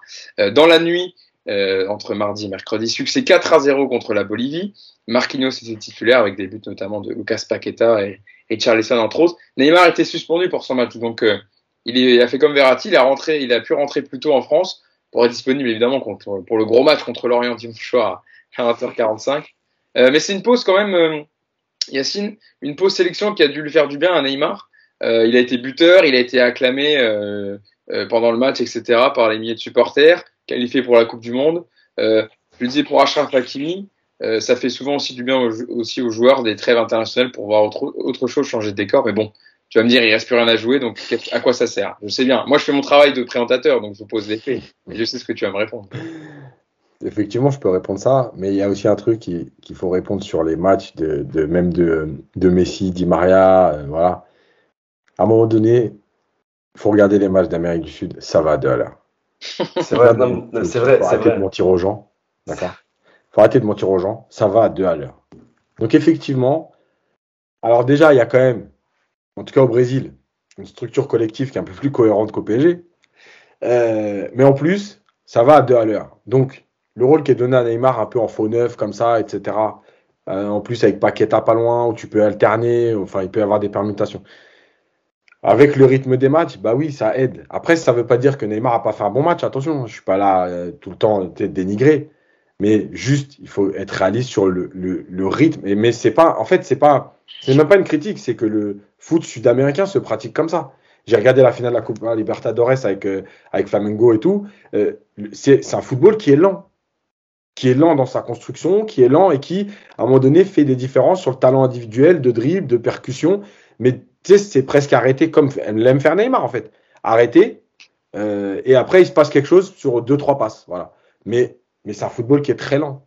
Donc, le rythme du match, quand j'ai vu, quand tu, pour ceux qui ont vu l'Argentine et qui voient le match de Di Maria, calmez-vous Dès samedi, dès dimanche contre Lorient, ça va aller un tout petit peu plus vite. Ah ça va être terminé. Calmez-vous. Mais même, même Paredes, euh, c'est vrai qu'il paraît très bon. Euh, moi aussi, j'ai regardé le match de l'Argentine. Mais c'est vrai que le rythme est lent, quoi. Les mecs, ils sont, ils sont en balade. Il n'y a pas de pressing. Ça. ça. fait, ça fait des redoublements au milieu, des 1-2. C'était franchement, c'est tranquille. Et, et c'est pour ça aussi que le, bah, le foot sudam se fait tabasser depuis 20 ans euh, en Coupe du Monde et qu'ils bah, ils n'ont pas gagné de Coupe du Monde depuis, depuis 2002 à, un moment donné, euh, l'Europe, euh, l'Europe est au-dessus. On le sait, on l'a vu lors de la dernière Coupe du Monde. Souvent, quand il y a, une confrontation en Coupe du Monde et que tu as un grand club, euh, un grand pays européen, pardon, mais même une grande nation sud-américaine, c'est souvent le grand pays européen qui gagne ces, derniers temps. Aujourd'hui, il y a une différence de rythme énorme. Et pourtant, après, on, me dit que voilà, c'est là où le football est très élevé. Ils ont 5 places pour 10 participants. Et voilà, mais bon, ils ont des résultats, donc, voilà, donc ils méritent. Mais c'est vrai que je, que je, rejoins que je rejoins Yacine. Les, les qualifs les qualifs Sudam, c'est plus euh, des, vacances pour eux en tout cas. Après, un truc qui est vrai, je trouve que, enfin, en tout cas hier sur, sur le match de Messi, c'est vrai que les contacts par contre sont un peu plus euh, un peu plus rudes euh, qu'en Europe. Je trouve que c'est vrai que ça, ça c'est quelque chose qui est qui est un petit peu différent. Il y a quand même un peu se rapproche plus, de l'Afrique. ouais, là oui, là c'est vrai. Là par contre, c'est vrai que parfois ils prennent ils prennent des gros cachous et, et, et d'ailleurs je me demande comment ils font pour pas se blesser plus souvent parce que c'est vrai que c'est assez rude. C'est, on va dire, le seul point euh, euh, qui, dit, qui, qui, changerait de l'Europe. Mais sinon, euh, c'est vrai que c'est c'est tranquille. Hein. je veux dire, quand tu es brésilien et argentin, pour rater la Coupe du Monde, il faut y aller. Hein. Ah, là, il y avait ils étaient dans une poule de 10, hein, du coup, et les, les, 4, les 5 qualifiés. Le Brésil a terminé premier de, de, la poule de 10 avec 45 points. L'Argentine deuxième, l'Uruguay troisième, Équateur quatrième et cinquième Pérou qui subtilise la place euh, à la Colombie, un point près. Exactement, exactement. Et Colombie, Chili, Paraguay, Bolivie et Venezuela ne seront pas de la Coupe du Monde. Donc euh, vous en parlez, l'Argentine qui avait gagné 3-0 contre le Venezuela avec des Parisiens en forme, un but de Di Maria et un de Messi. Et ils ont joué cette nuit euh, contre l'Équateur, nul un partout. Euh, c'est vrai que Nico, j'ai vu le, enfin, il y a beaucoup de monde qui a parlé du match de Messi parce que si vous avez vu le résumé sur Bein Sport euh, sur YouTube, là, résumé de 8 minutes au moins, et les, les résumés de Bein Sport sont souvent assez complets et assez longs, donc ça permet de voir bien le match. Messi a été a été fantastique. Je sais pas si vous avez vu, les, à un moment, il, il, il va des accélérations comme il faisait au Barça, quoi, euh, des retours, où il retourne, etc. Il prend de vitesse au défenseur. Moi, je l'ai pas vu faire ça une fois au PSG hein, cette saison. Hein. Je vais pas, je vais pas grossir le truc. Allez, en Ligue des Champions contre City où il met le but, où il s'appuie sur Mbappé. Sinon, franchement, je l'ai pas vu faire ça. Il arrive pas, il, a, il arrivait pas à faire ça contre la défense de Bordeaux. Mais avec le contre le Venezuela, évidemment, c'était un peu plus simple. Euh, Nico, euh, sur le Brésil, sur, sur, tout ça. Bah, écoute, moi, je suis toujours en, je suis toujours en cure de récupération, donc je peux pas trop dire du bien de ces gens-là. euh, je suis désolé. Surtout le Brésilien Neymar, non Ouais, non, mais moi, j'ai voilà, mon, mon psy m'a dit euh, trois mois minimum, donc euh, là, on est vraiment pas du tout dans la fenêtre où je peux commencer à parler d'eux avec objectivité, recul et, et bienveillance. Donc, je suis, je suis ravi qu'ils se soient éclatés chez eux au Brésil. J'espère qu'ils ont pris des contacts pour Neymar pour éventuellement trouver un club pour finir sa carrière pénale là-bas. Et puis les Argentins, mais moi par contre, ouais, j'ai effectivement vu le résumé des Argentins, effectivement, euh, incroyable. Di Maria, on dirait qu'il va vite, alors qu'on sait que non. euh, Messi, on dirait qu'il court, alors qu'on sait très bien que non. Et même Paredes, comme vous disiez si bien, Paredes, c'est euh, c'est exceptionnel, quoi. C'est Redondo là-bas. Il, il, a changé, hein.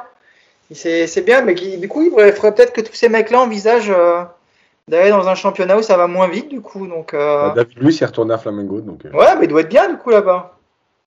il se balade. donc, ouais, il doit se balader. Donc, euh, non, non, écoute. euh, pff, voilà, je sais même pas quoi te dire sur eux, parce qu'ils me.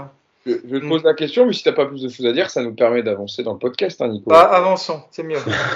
avançons parce qu'on est déjà en plus à, à 1h10 de podcast, donc on va essayer d'aller un peu plus vite sur les. 1h18, 1h18. 1h18. Yacine, t'as le, as le bon, Ouais. bon timing. La. Donc, on va essayer d'aller rapidement en- sur notre dernière avant dernière partie sur les, les, premières rumeurs, on va dire, de transfert et départ sur sur le mercato qui va arriver pour le Paris Saint-Germain. On quitte les les barrages des, pour les mondiales. surtout la question que j'ai envie de poser parce qu'on parle pas mal de, de, Paul Pogba, surtout dans le secteur du milieu de terrain. Je vous le disais en intro du podcast, d'Aurélien Chouameni qui revient aussi beaucoup en ce moment, le milieu de la, de Monaco qui a été très bon avec l'équipe de France contre la Côte d'Ivoire. Euh, parce qu'il n'a pas pu jouer euh, euh, hier contre l'Afrique du Sud, qui a marqué le but de la victoire, le but de la tête. Aurélien Chouameni, qu'on parle beaucoup entre le Real Madrid, entre le Paris Saint-Germain. Samy, Aurélien Chouameni qui fait une, bonne saison avec l'AS Monaco. Bon, il y a des matchs où il est un peu moins bon à l'image de, son, de, son, équipe, mais dans les gros matchs, il, il répond quand même toujours présent avec l'AS Monaco. Euh, son arrivée au Paris Saint-Germain, est-ce que pour toi c'est... on va parler déjà du, côté, on va dire pour le PSG. Parce que du côté du joueur, peut-être que c'est peut-être pas le meilleur choix à faire, j'en sais rien, on en discutera. Mais du point de vue du, du Paris Saint-Germain, est-ce que Paris doit tout faire pour recruter Chouameni dans ce secteur du milieu de qui, on le sait depuis longtemps, euh, Samy, euh, est compliqué à, trouver des joueurs qui vraiment s'installent durablement? Oui, bah, je, ne vais pas cracher sur euh, sur Chouameni. Hein. Ça fait même deux saisons qu'il est bon parce que la saison dernière il était déjà très très solide. Là, il a confirmé euh, cette saison et on en parle plus parce qu'il arrive en équipe de France. Mais ça fait déjà deux bonnes saisons euh, parce qu'il avait déjà ici été pas mal un petit peu quand même avec Bordeaux à ses débuts. On avait vu le talent, mais c'est vraiment à Monaco où il s'est imposé comme titulaire. La saison dernière, il était bon. Cette saison, il est très bon, même si voilà encore, il est encore jeune. Mais je pense aussi que ses prestations en équipe de France, notamment lors de la Ligue des Nations, où voilà, il a été lancé dans le grand bain face à des grandes nations. Le gars, il a, il a été, euh, il a été très très bon. Il a été plein de maîtrise. Il a un petit peu survolé les débats au milieu. Aujourd'hui, euh, faut, faut, pas être bête hein, quand on voit les clubs qui s'intéressent à lui. Bien sûr que oui, euh, le PSG devrait s'intéresser à lui. Enfin, on, n'est est quand même pas fou. Euh, il y a quand même le Real Madrid. Enfin, tous les grands clubs aujourd'hui se pencheraient sur sur Chouameni. Je, vous invite à voir les, réactions des supporters étrangers. Euh, parce qu'il y, a vraiment des gens qui font des fixettes sur lui et tout, surtout même en, PL. Hein, c'est un nom qui résonne beaucoup en PL. souvent, vous radez sous des discussions de transfert, ça, lance des Chouameni, les supporters de Liverpool, les supporters. Donc voilà, c'est un nom qui parle. À un moment donné, on, ne va pas faire les aveugles. Donc euh, aujourd'hui, euh, on parle de quoi? De 60 millions. Donc si le PSG se pense sur lui, ça va être 100 millions euh, entre 80 et 100 je pense. Nous, on l'aura jamais à 60. Si jamais on, se met sur, euh, sur Chouameni, hein, ça, faut, il faut être lucide. Monaco nous, nous lâchera jamais. Ils nous ont, nous mis 180 pour un joueur de 18 ans, donc euh, ils vont pas lâcher euh, à 60 Chouameni. Maintenant, oui, je le prends. Bien sûr que oui, je le prends, Hugo. Hein. Ce serait quand même, fou de dire non, oh, non, je veux pas Chouameni au milieu, ça m'intéresse pas. Je le prends maintenant. Est-ce que c'est possible de l'avoir? Est-ce que lui, euh, est-ce que lui a envie de rester en Ligue 1 Est-ce que ça après ça ça ça, ça c'est un autre débat. Moi personnellement, euh, je, je rejoins pas l'idée comme quoi euh, ce serait un mauvais choix de venir au PSG. Je pense que pour lui ce serait un, un très bon choix parce que quoi qu'on en dise aujourd'hui au Paris Saint-Germain, bah tu touches le plus haut niveau, tu joues la Ligue des Champions tous les ans, tu es confronté à l'entraînement à de très grands joueurs, donc ça restera. Enfin voilà, ça reste aujourd'hui, même si bon, voilà, on avait des déceptions, etc., etc. Le PSG aujourd'hui reste quand même un, un environnement quand même très intéressant pour un, jeune joueur et un grand joueur euh, en devenir. Donc oui, oui, je trouve que le mariage serait très intéressant. Maintenant, est-ce qu'il est possible de le réaliser, que ce soit financièrement et aussi euh, euh, dans le choix du joueur? Est-ce que, est-ce que le, est-ce que le joueur, il est de quel, il est de quel, il est pas de la région parisienne en plus, Chouameni, il me semble, il est de la région bordelaise, non? Ouais. ouais. Bon, bah, pourquoi pas Pourquoi pas? Et eh ben après, est-ce que lui est intéressé? Je pense qu'il y a quand même beaucoup de, beaucoup de données. Euh, à, à, voir avant, mais est-ce que moi je le recruterais? Oui, oui. Aujourd'hui, au, au, milieu de terrain, je le recrute. Il est né à Rouen, pour être Rouen. Donc il, doit connaître, il doit connaître Paris. C'est la banlieue de Gironde, c'est pas juste à côté. c'est pas loin, Sam. Bon, Nico, comme, euh, comme tu n'as pas pu trop parler sur, euh, sur les, les, les, Américains, les, les, les Sud-Américains, pardon, Neymar, Marquinhos, Messi, etc. sur Chouameni, euh, c'est vrai que Samy disait, il y a toujours évidemment la petite jauge PSG avec les 20 millions en plus pour chaque joueur de Ligue 1 sur lequel le PSG s'intéresse. Mais c'est vrai que par rapport à ses performances, que ce soit en équipe de France, où euh, clairement il a gagné sa place maintenant dans le groupe de Didier Deschamps, et ses performances avec l'OS Monaco, il répond en souvent présent. Euh, quand on voit les joueurs qui sont arrivés au PSG cette année au milieu de terrain qui ne répondent pas présent comme Wijnaldum, etc. Euh, est-ce qu'il faut se pencher sur le profil d'Aurélien Chouameni, qui a, qui a un 2001, qui a 22 ans? 22. C'est un bon joueur c'est évident. Aujourd'hui, personne euh, en Europe va dire que Chouameni euh, n'est pas un bon joueur. Après, il y a, comme le dit Samy, il y a beaucoup de critères à prendre en compte. Alors, le, côté financier, euh, là, je te rejoins pas du tout. C'est pas un critère pour le PSG, de toute façon, on le sait. s'il faut payer 80, un joueur qui vaut 60, ce ne sera pas un problème. Et puis pour le coup, Monaco, je suis même pas sûr qu'il te fasse surpayer parce que dans l'absolu, oui, mais euh, Monaco, ils sont aussi, toi, sur Mbappé, ils ne sont pas spécialement euh, escroqués. C'est même plutôt le PSG qui est en train de tout faire pour pas leur payer les 35 millions de bonus en cas de prolongation. Donc à l'arrivée, euh, je suis pas sûr que l'aspect financier avec Monaco soit vraiment un, aspect. Est-ce que lui veut venir ça, il n'y a que lui qui peut répondre. Est-ce que le PSG est un bon choix pour lui? Évidemment que oui, c'est un bon choix tout le monde l'envoie aujourd'hui euh, à Madrid ou dans un autre club. Mais euh, voilà, quand on, quand on vient de Monaco, qu'on n'a pas joué la Ligue des Champions ou très peu, euh, qu'on est actuellement dixième de Ligue 1, qu'on vient de se faire sortir par Braga, je pense qu'il y a peut-être une étape intermédiaire entre Monaco et le Real Madrid. Cette étape, elle s'appelle le PSG. En plus, je suis pas sûr, encore une fois, que sportivement, aller au Real, c'est actuellement un meilleur choix que le PSG. Mmh. Le Real est également pas aujourd'hui, je pense, une référence européenne en termes de garantie, en tout cas, pour remporter des trophées à court terme. Donc oui, ce serait un bon choix pour, pour le PSG. Maintenant, il faudrait peut-être, avant de se lancer sur ce genre de recrutement, de, de, de connaître déjà un petit peu euh, le, le, le, profil du PSG l'an prochain. Parce que là, on va commencer à annoncer des noms, on va commencer à, à imaginer des recrues, mais on n'a toujours pas de. On, risque de changer de directeur sportif, on risque de, j'espère, de changer d'entraîneur. Et avant de commencer à acheter des joueurs, il faudrait peut-être voir avec eux ce qu'ils veulent faire avec l'équipe actuelle, qui va partir et ce qu'ils veulent pro... quel est le projet sportif. Maintenant, Chouameni, là, moi, je trouve que ce serait intéressant pour Paris, ce serait de rentrer dans une politique un petit peu comme le fait le Bayern. C'est-à-dire que, voilà, commencer à acheter les meilleurs de ton championnat, les faire venir chez toi. Et moi, ça me choquerait pas aussi, tu vois, d'avoir par exemple, euh, en doublure d'Akimi l'an prochain, bah, un close, tu vois, pourquoi pas. Euh, voilà, commencer à recruter un petit peu en France ce, ce genre de deux joueurs qui. Les autres le font, hein. les autres, les autres, les grands, les autres grands clubs les recrutent de Ligue 1. Pourquoi nous on le ferait pas? Bah, parce que les autres grands clubs, euh, parce que les autres grands clubs n'ont pas mis le tout marketing au-dessus du sportif. Voilà, voilà le problème. Mais si le PSG avait la bonne idée de changer un petit peu cette politique et de commencer un petit peu plus à raisonner sportivement, bah évidemment qu'un Chouamini doit être au PSG, un Klaus doit être au PSG, comme un mec Maignan aurait dû être au PSG. Enfin, il y a énormément des joueurs de ce profil-là, tu sais, il y, en a beaucoup. Et si le PSG décidait effectivement de... Moi, je, je suis pas trop dans l'idée de dire il faut absolument des titis au PSG, la génération, euh, les Nkunku, les Diaby, ces mecs-là, c'est pas normal qu'ils soient partis. Moi, je suis pas du tout dans cette optique-là. Par contre, oui, les meilleurs joueurs français doivent passer par le PSG à un moment ou à un autre. Et clairement, je pense que Chouamini, c'est l'avenir. Mais à l'arrivée, si on n'a pas de Chouamini, on aura Pogba. Et ils seront contents au Qatar. Donc, euh, voilà, voilà le risque actuel du PSG. Mais aujourd'hui, voilà, je trouve que c'est un petit peu prématuré de parler de, de recrues parce que quel est l'entraîneur, quel est le directeur sportif et quelle est la nouvelle direction sportive que ce club veut prendre?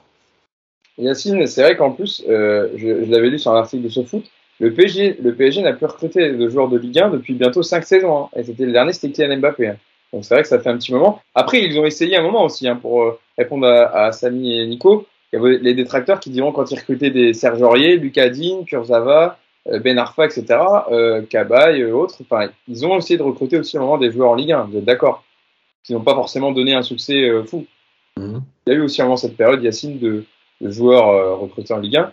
Mais c'est vrai que, que, que Chouameni, il faudrait, euh, il faudrait se mettre dessus, parce que c'est un très très bon joueur. Oui, c'est clair, mais euh, Nico a dit ouais, ça dérange pas le PSG de payer un 80 joueurs qui vaut 60. Nous, on a bien payé des joueurs 40 qui valaient 12. Donc, euh, on va dire que ça pose pas de problème.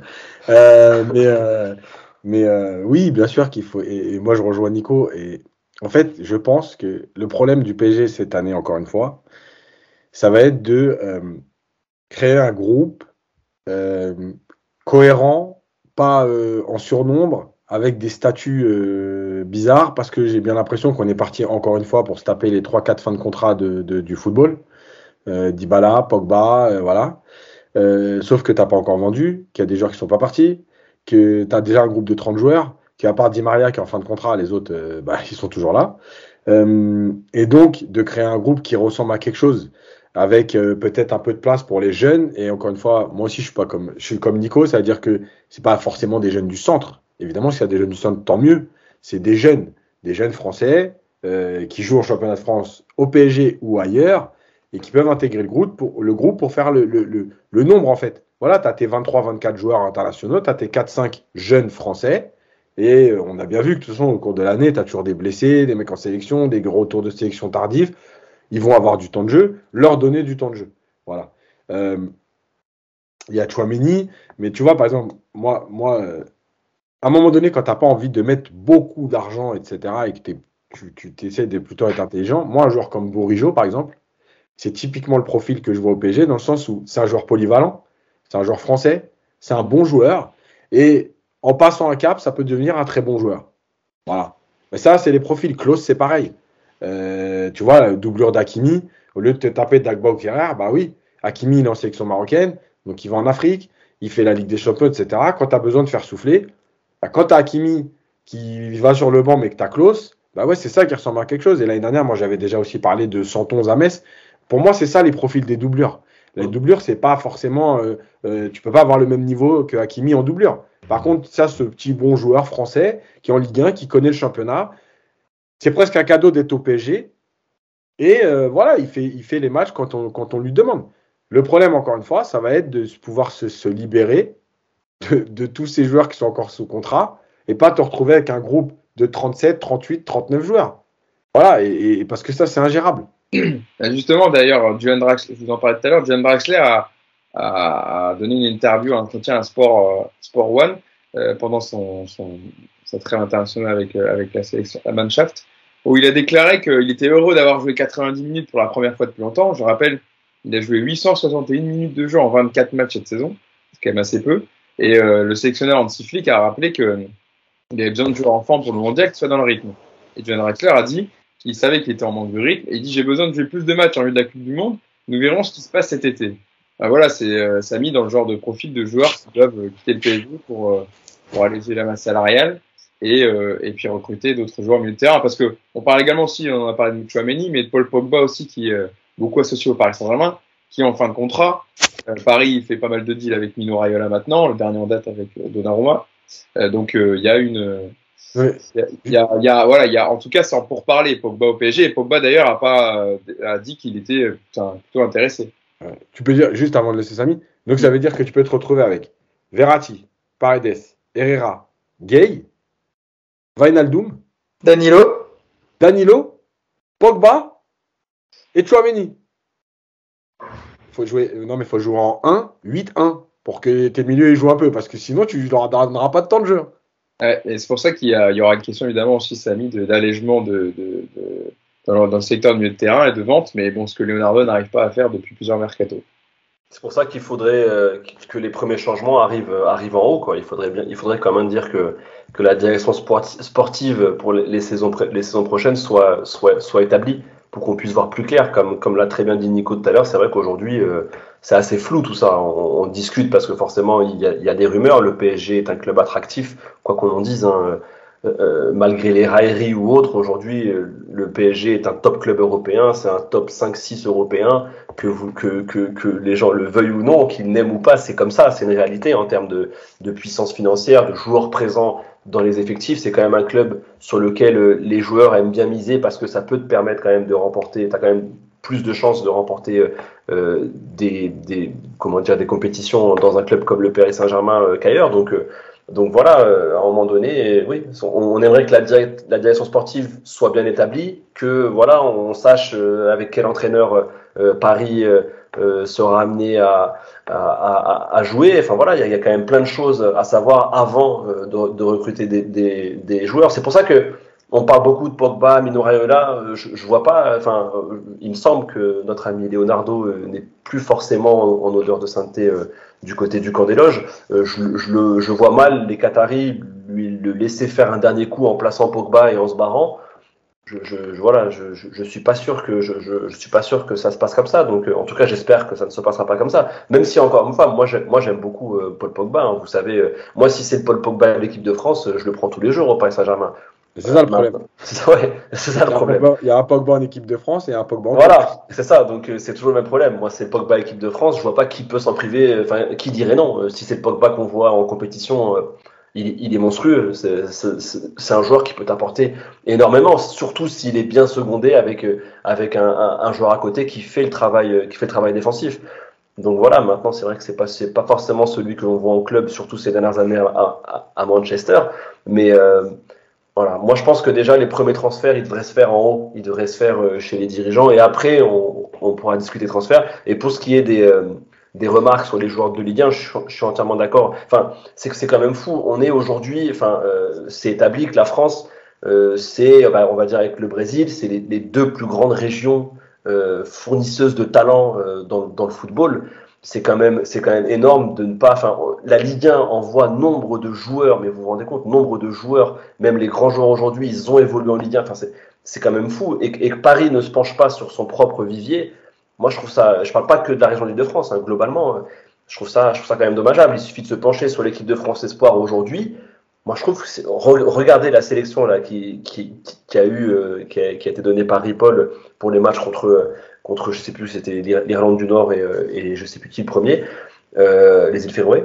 Et eh ben, euh, vous, vous, vous, vous, regardez cette, franchement, il y a 5-6 joueurs, même plus. Allez, il y a une dizaine de joueurs, je les prends au Paris Saint-Germain comme titulaire ou comme, euh, comme backup. C'est quand même fou. Dans l'équipe de, de, France A, il y avait 8 Parisiens passés par le PSG. Non, 8 joueurs passés par le PSG. Pas dit 8 Parisiens, parce qu'en fait, il y a un ou deux autres Parisiens il y a huit joueurs passés par le PSG qui est en sélection A cette semaine. Ça, pique, ça, ça, pique. Hein. Et on, on, en avait que deux sur 8. Oui. il n'y avait que Kimpembe et Mbappé. Euh, Nico Ouais, après, c'est ce que je vous ai dit, hein, le, côté euh, jeune du Parisien, de la région. on l'a fait en 2000 hein, avec euh, les Luxins, les Dalmates, Anelka. On a vu le résultat à l'époque. C'est pas non plus. moi, je suis, je suis pas du tout partisan de encore une fois, d'être dans ce côté, euh, la région parisienne, il faut absolument qu'on récupère des joueurs là-bas. Par contre, ce qui est sûr, c'est que si ce qui se dit au Qatar se, se, se, se matérialise, à savoir euh, une envie de faire un, vrai bouleversement, ça veut dire qu'il va falloir que y a au moins 50% des joueurs de cet effectif qu'il faut, qu'il faut dégager. Quoi. Et euh, ça, malheureusement, euh, c'est colossal comme chantier. Donc avant de, de, de, penser à reconstruire, il faut déjà euh, alléger, il faut déjà virer les mecs qui sont des gros boulets. Et le seul petit espoir que j'ai par rapport à ça, c'est la Coupe du Monde. Parce que tous ces internationaux-là, les Draxler, les Kerrer, même si c'est pas forcément Kerrer que je dégagerai en premier, mais voilà, ce genre de joueurs qui n'ont pas beaucoup de temps de jeu, s'ils veulent jouer la Coupe du Monde, ils auront peut-être intérêt quand même à se barrer cet été. Ça va peut-être donner enfin quelques fenêtres de, de vente et qui permettront ensuite derrière de, de, de, reconstruire. Et puis toi, il y a des joueurs, on n'en a pas parlé, mais un mec comme Guiri, typiquement, c'est un jeune qui peut effectivement venir aussi à Paris pour, pour, pour franchir une étape. Maintenant, attention, parce que si demain euh, tu te retrouves avec, euh, avec un Goury, euh, avec un Goury qui peut être euh, propulsé titulaire parce que ton, ton avant-centre qui, qui, qui, se blesse, par exemple, est-ce qu'un mec comme Goury, il a les épaules, toi, pour, pour, pour, pour gérer une attaque au PSG Donc, c'est un équilibre à trouver, tout ça. Mais effectivement, et effectivement, il en faut, il en faut des jeunes. Tu vois, par exemple, l'exemple d'un Kamavinga qui est parti au Real. Tu vois que le, gamin, il, bah, il est international. Résultat, Kamavinga, depuis qu'il est parti au Real, il n'est plus appelé chez Léa parce qu'il joue moins et il jouera a priori pas la Coupe du Monde. Donc, toi, le, PSG est une étape qui n'est pas. Euh, je sais que c'est euh, votre copain Walid qui en a beaucoup parlé en disant que Chouameni, ce serait une grosse erreur pour lui d'aller au PSG parce que c'est un club à bordel. Moi, je pense qu'au contraire, le, le PSG aujourd'hui, pour ces jeunes joueurs-là, j'ai quand même le sentiment que c'est l'étape euh, idéale pour eux. Oui, il a dit, juste pour, c'est pas pour défendre Walid, mais il a dit en termes d'image, c'est-à-dire en gros, s'il signe, là tout le monde l'aime bien, mais en gros, s'il signe au PSG, il va, il va commencer à avoir des détracteurs parce que, bah, parce que c'est le PSG, quoi. Parce que c'est ça qu'il a voulu dire plutôt que. Parce qu'en gros, il se plaçait du côté du joueur en disant. Euh, tous ces matchs sont plus scrutés comme Alex Monaco 1 sur 3 quand il joue contre une bonne équipe. Là, c'est tous les matchs chaque seconde où il a tué le ballon va être scruté et c'est pas la même exigence à Monaco. Oui, parce que sa saison à Monaco, elle est pas si exceptionnelle. Hein. Non, bien sûr. mais évidemment, mais non, mais Monaco, c'est un club fascinant pour ça. Tu te fais éliminer par Braga en, en Ligue Europa et en fait, personne n'en parle. C'est sûr que jouer à Monaco, c'est génial quand tu es jeune. Maintenant, si tu, si tu passes de Monaco au Real, euh, en termes de club exigeant, en termes de club clivant par rapport à l'Espagne et tout, Enfin, toi, c'est pas non. Faut arrêter de croire que le PSG, le pire club en termes d'image pour un jeune joueur. Euh, pour le coup, Mbappé, euh, il te montre que quand t'es bon, euh, PSG ou pas, bah toi, Mbappé aujourd'hui, il, a mis tout le monde d'accord. Donc voilà, moi j'ai du mal à, j'ai du mal quand même à imaginer que c'est forcément mieux ailleurs. Voilà ce que je veux dire. Et en plus, il y, a son idole au PSG. Il y a Paredes qui joue au PSG, donc ça pourrait faciliter les choses. À, à Tuamini Oui, il avait, il, avait déclaré, ouais, il avait déclaré en émission que le joueur qui l'avait le plus impressionné en Ligue 1, c'était Paredes. D'accord. il y a de l'humour, tu vois. il avait déclaré par contre, euh, tu as Méni sur le Paris Saint-Germain en conférence de presse. C'est un top club avec de très grands joueurs. Ils ont fait pas mal d'investissements depuis qu'il y a l'ère Qatari. Ils ont des objectifs. Malheureusement pour eux, ils n'ont pas réussi encore à gagner avec des champions, mais ils ont plein de titres. Ils ont des grands joueurs. Forcément, ils ont envie d'aller chercher encore plus loin. Je considère le PSG comme une grande équipe. Donc, ah, euh, Mais, comme, mais, mais, comme 99% des, des, des sur cette planète, hein, c'est que voilà, il y, y, a des détracteurs, mais euh, le PSG aujourd'hui, c'est un club attractif pour beaucoup, beaucoup, beaucoup. Il y a beaucoup de joueurs aussi qui font des, des, des appels de pied. Il faut pas se, voilà, faut, faut, ah, comprendre que aujourd'hui. Le problème, c'est que quand il arrive. D'un Timo Bakayoko qui disait qu'il allait pas régresser en allant au Paris Saint-Germain parce que quand l'année où Monaco termine champion, il n'allait pas aller chez le deuxième et maintenant il joue plus au Milan AC. Non, je rigole. C'est le, problème, le problème, c'est que le PSG, c'est un club attractif. Une fois que les mecs qui sont là, la ville elle prend le dessus. Donc euh. Oui, ça c'est vrai. Mais après, je veux dire, aujourd'hui, aujourd'hui, tu peux, enfin, aujourd'hui, Paris, il n'y a pas de joueurs inaccessibles. Il n'y a pas de joueurs inaccessibles pour le Paris Saint-Germain. Ça, n'existe plus. Il y avait à un moment donné encore cette barrière. Je pense que le fait d'avoir fait venir, tu vois, euh, Mbappé, Neymar et Messi dernièrement et autres, tu vois, eh ben aujourd'hui, il n'y a, plus, il y a plus de joueurs inaccessibles. Aujourd'hui, un Mossala peut venir au Paris Saint-Germain. Quand tu leur poses la question, ils te disent que le club est attractif. Sadio Mané est prenable pour le Paris Saint-Germain. Aujourd'hui, Paris peut prendre les meilleurs joueurs euh, du Real Madrid, peut prendre les meilleurs joueurs de Barcelone, peut prendre les meilleurs joueurs euh, de, de Liverpool ou de Manchester City, alors qu'avant, c'était pas forcément le cas. Et je parle avant, c'était il y a encore 4-5 ans. Je trouve qu'il y a eu encore une fois un palier franchi. Aujourd'hui, Paris peut prendre qui, qui ils veulent. Et pour parler de ce que tu disais, Samy, dans le fait que euh, les joueurs, etc., évidemment, euh, quand ils viennent au Paris Saint-Germain, il y a des titres à jouer, etc. Il y a, ça leur permet aussi dans leur carrière de se développer. Il y a aussi des joueurs comme Wijnaldum qui était confirmé à Liverpool, qui n'ont pas réussi à se moudre dans le collectif qui est absent au Paris Saint-Germain. Donc il y a aussi beaucoup de critères, euh, de choses qui dépendent de la réussite d'un joueur. Et, un joueur comme Wijnaldum, tout le monde pensait, nous aussi, nous ici, y compris dans le podcast, on était persuadés qu'il allait faire énormément de bien au milieu de terrain du Paris Saint-Germain. Ah bah, ouais. Un mec qui a gagné avec des champions, qui était titulaire sous club et qui euh, euh, était très intéressant par sa polyvalence, etc., par sa technique au milieu de terrain, bah, et euh, est en train de devenir un véritable flop. Alors que j'adore le joueur de base, mais voilà, donc c'est pour ça qu'il y a aussi le contexte à prendre en compte quand on arrive au Paris Saint-Germain, euh, qui est euh, très très important. Euh, bon, voilà, je pense que sur les, on a parlé un peu de ce qui, ce qu'il y avait comme rumeur, première rumeur en tout cas dans le mercato parisien qui arrive, mais en tout cas il va y avoir beaucoup de choses qui vont bouger, que ce soit dans, la direction de l'organisation ou dans, dans l'effectif, et on suivra ça évidemment dans le podcast. Euh, bon, pour terminer, prochain match hein, du Paris Saint-Germain, ça sera dimanche, on dit tout à l'heure, contre Lorient, le 16e classement. 45 Euh, pour le calendrier restant, euh, Clermont, Marseille le 7 avril pour le dernier peut-être euh, frisson, piment de, de, la fin de saison, Angers, Lens, Strasbourg, 3 Montpellier et Metz. Euh, Yacine. Qu'est-ce que j'en attends? Ouais. On a, En plus, je vous ai déjà posé la question dans un après c'était après le match l'élimination contre le Real, mais je suis obligé de vous la reposer hein, parce qu'il y aura encore des matchs à débriefer dans le podcast, donc on va parler de ces matchs-là. Non, mais franchement, j'en attends, j'en attends qu'une chose, qu'ils prennent les points, qu'ils apprennent, voilà, et que et qu'on passe à autre chose parce que parce que finalement, même si aujourd'hui on est on est dans un peu de détachement, euh, on est on est on est un peu gavé. Euh, tu te dis finalement si tu perds ce match, encore une fois, hein, le titre n'est pas remis en jeu demain. Mais si tu perds ce match, tu vas encore passer une semaine à critiquer, à entendre tout et n'importe quoi. Tu vois, là, par exemple, cette semaine, quand tu entends les rumeurs, tu vois, il y a toujours des moments un peu clés. Quand tu entends les rumeurs sur Marquinhos, euh, la renégociation, le salaire, il veut être dans le top 3 ou je sais pas quoi. Enfin, moi, ça reste des rumeurs. Mais en fait, après la prestation de Madrid, est-ce que c'est le moment d'entendre ça? Tu vois ce que je veux dire? Donc, là, tu vas jouer Lorient, tu fais une contre-performance contre Lorient parce que les mecs n'ont pas envie de jouer. Lorient qui joue sa survie quand même. Euh, en fait, tu vas repartir sur une semaine encore euh, morose où tu vas être obligé de critiquer, où tu vas peut-être voir Marseille se revenir à 9 points, euh, où tu vas te dire ah, finalement le titre. Marquinhos lui-même, il a dit si on continue à faire les cons, ouais, le titre est en danger. Bref, tu vas encore, enfin, je veux dire, être soulagé nous de ça. Prenez les points, soyez champion à 5 journées de la fin. Au moins, on passe à autre chose parce que, bah parce que ce serait, parce que ce serait dramatique. Mais voilà, c'est tout ce que j'en attends. J'attends pas de jeu, j'attends pas de spectacle. Il n'y en a pas eu toute l'année. voilà, tu prends les trois points et puis, et puis tu, et puis essaies d'être champion le plus tôt possible, c'est tout. Euh, Nico, c'est vrai que voilà, il y a voilà, le titre, le dixième titre hein, de champion de France quand même du Paris Saint-Germain qui euh, doit chercher. Alors ça peut paraître se dire ouais ils ont les points, ils ont l'avance, mais regarde la défaite contre Monaco, euh, la défaite contre contre Nantes, il faut il faut il faut prendre les points quand même.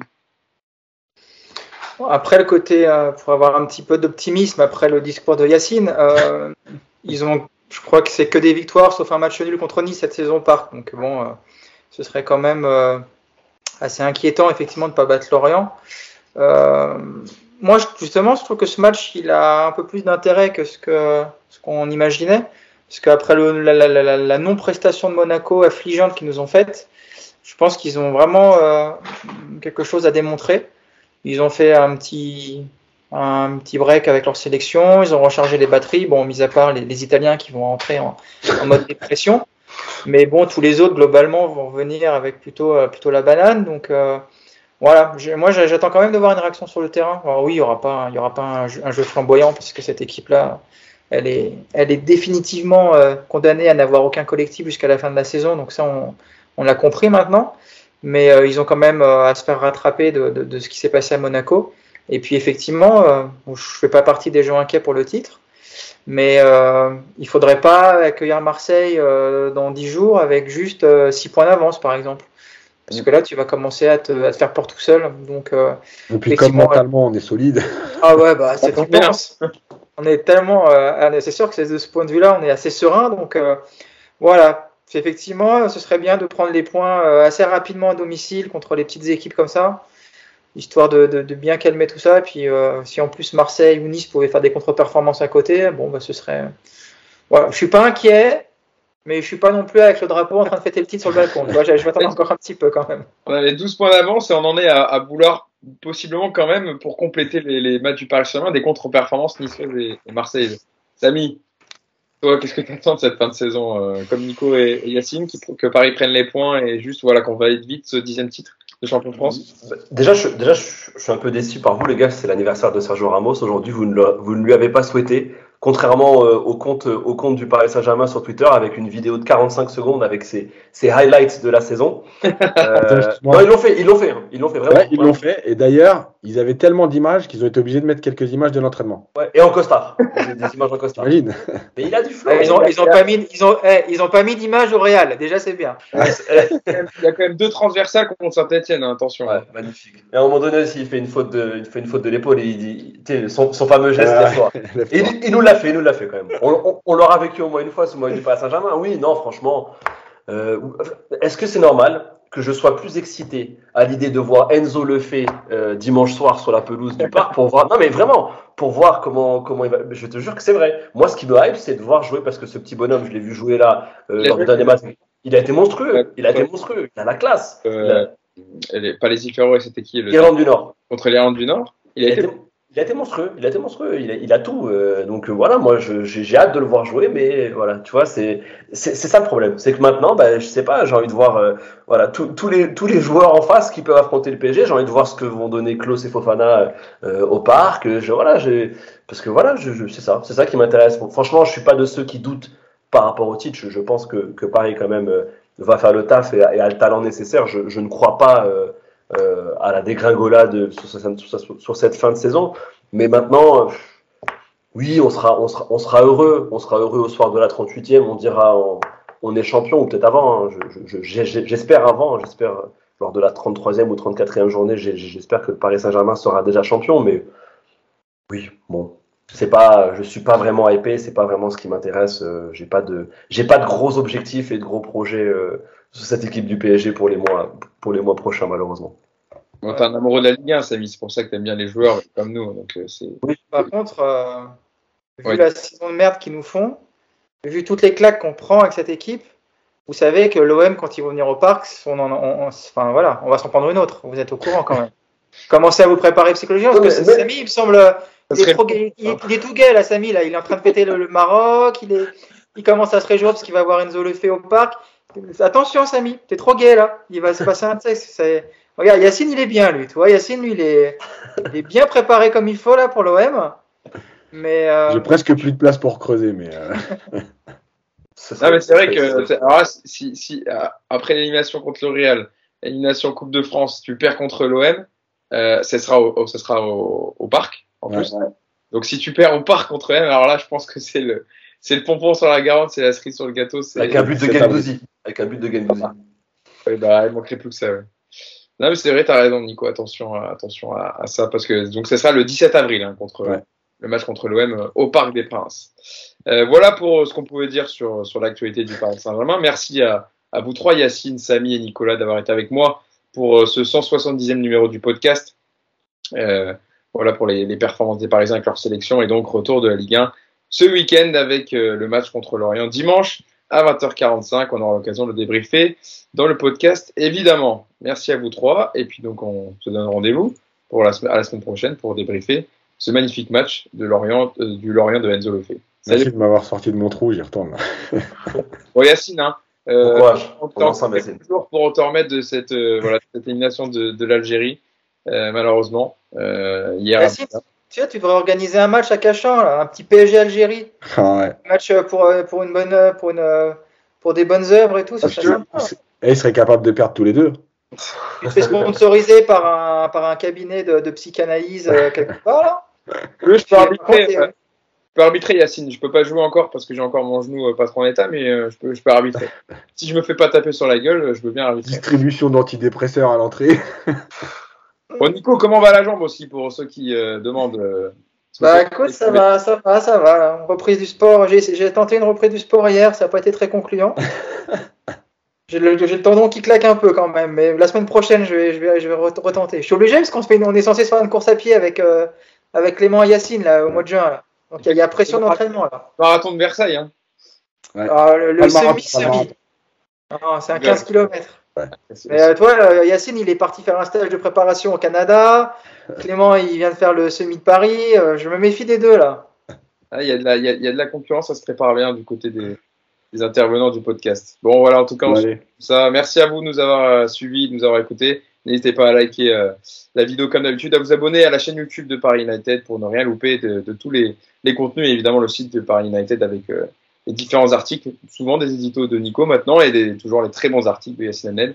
Et Samy, toi, on te retrouve quand euh, sur, euh, sur le podcast de, de, de Free Ligue 1 Non, pas de Free Ligue 1, de Liga Legends. Ligue 1 Legends. Le 16 avril, pro- prochaine émission, je suis sur, je suis sur l'émission du 16 avril avec des sujets euh, qui vont être intéressants. On va parler du PSG. Bon, ah ouais, voilà, pour ceux qui aiment, le P- qui aiment le PSG, qui veulent revenir un peu en arrière, parce qu'évidemment, Ligue 1 Ligue 1 Legends, Samy, vous revenez toujours sur euh, toujours là. le truc de, de Ligue 1. Ça, ça va être intéressant. Il me semble, il me semble qu'il va y avoir un sujet sur Pastore, euh, un top sur Pastore, et euh, on est en train de discuter avec Pierre Ducrot euh, de quelque chose, de quelques trucs. On verra. Je- Ah, D'accord. Bon, voilà, rien sur euh, LDR et Pichot. Pas encore. Pas- mais tu sais quoi, je vais le proposer. Bon, voilà, vous allez voir Samy euh, le Et Landrin. Élan- Voilà, là tu, vas, là, tu vas loin. Là. Tu vas sur le Pélandrin, mais on n'est pas, on n'est pas rendu. hein. Bon, voilà, merci à vous trois, et puis on se donne rendez-vous la semaine prochaine. Bonne journée à tous. Ciao. Ciao.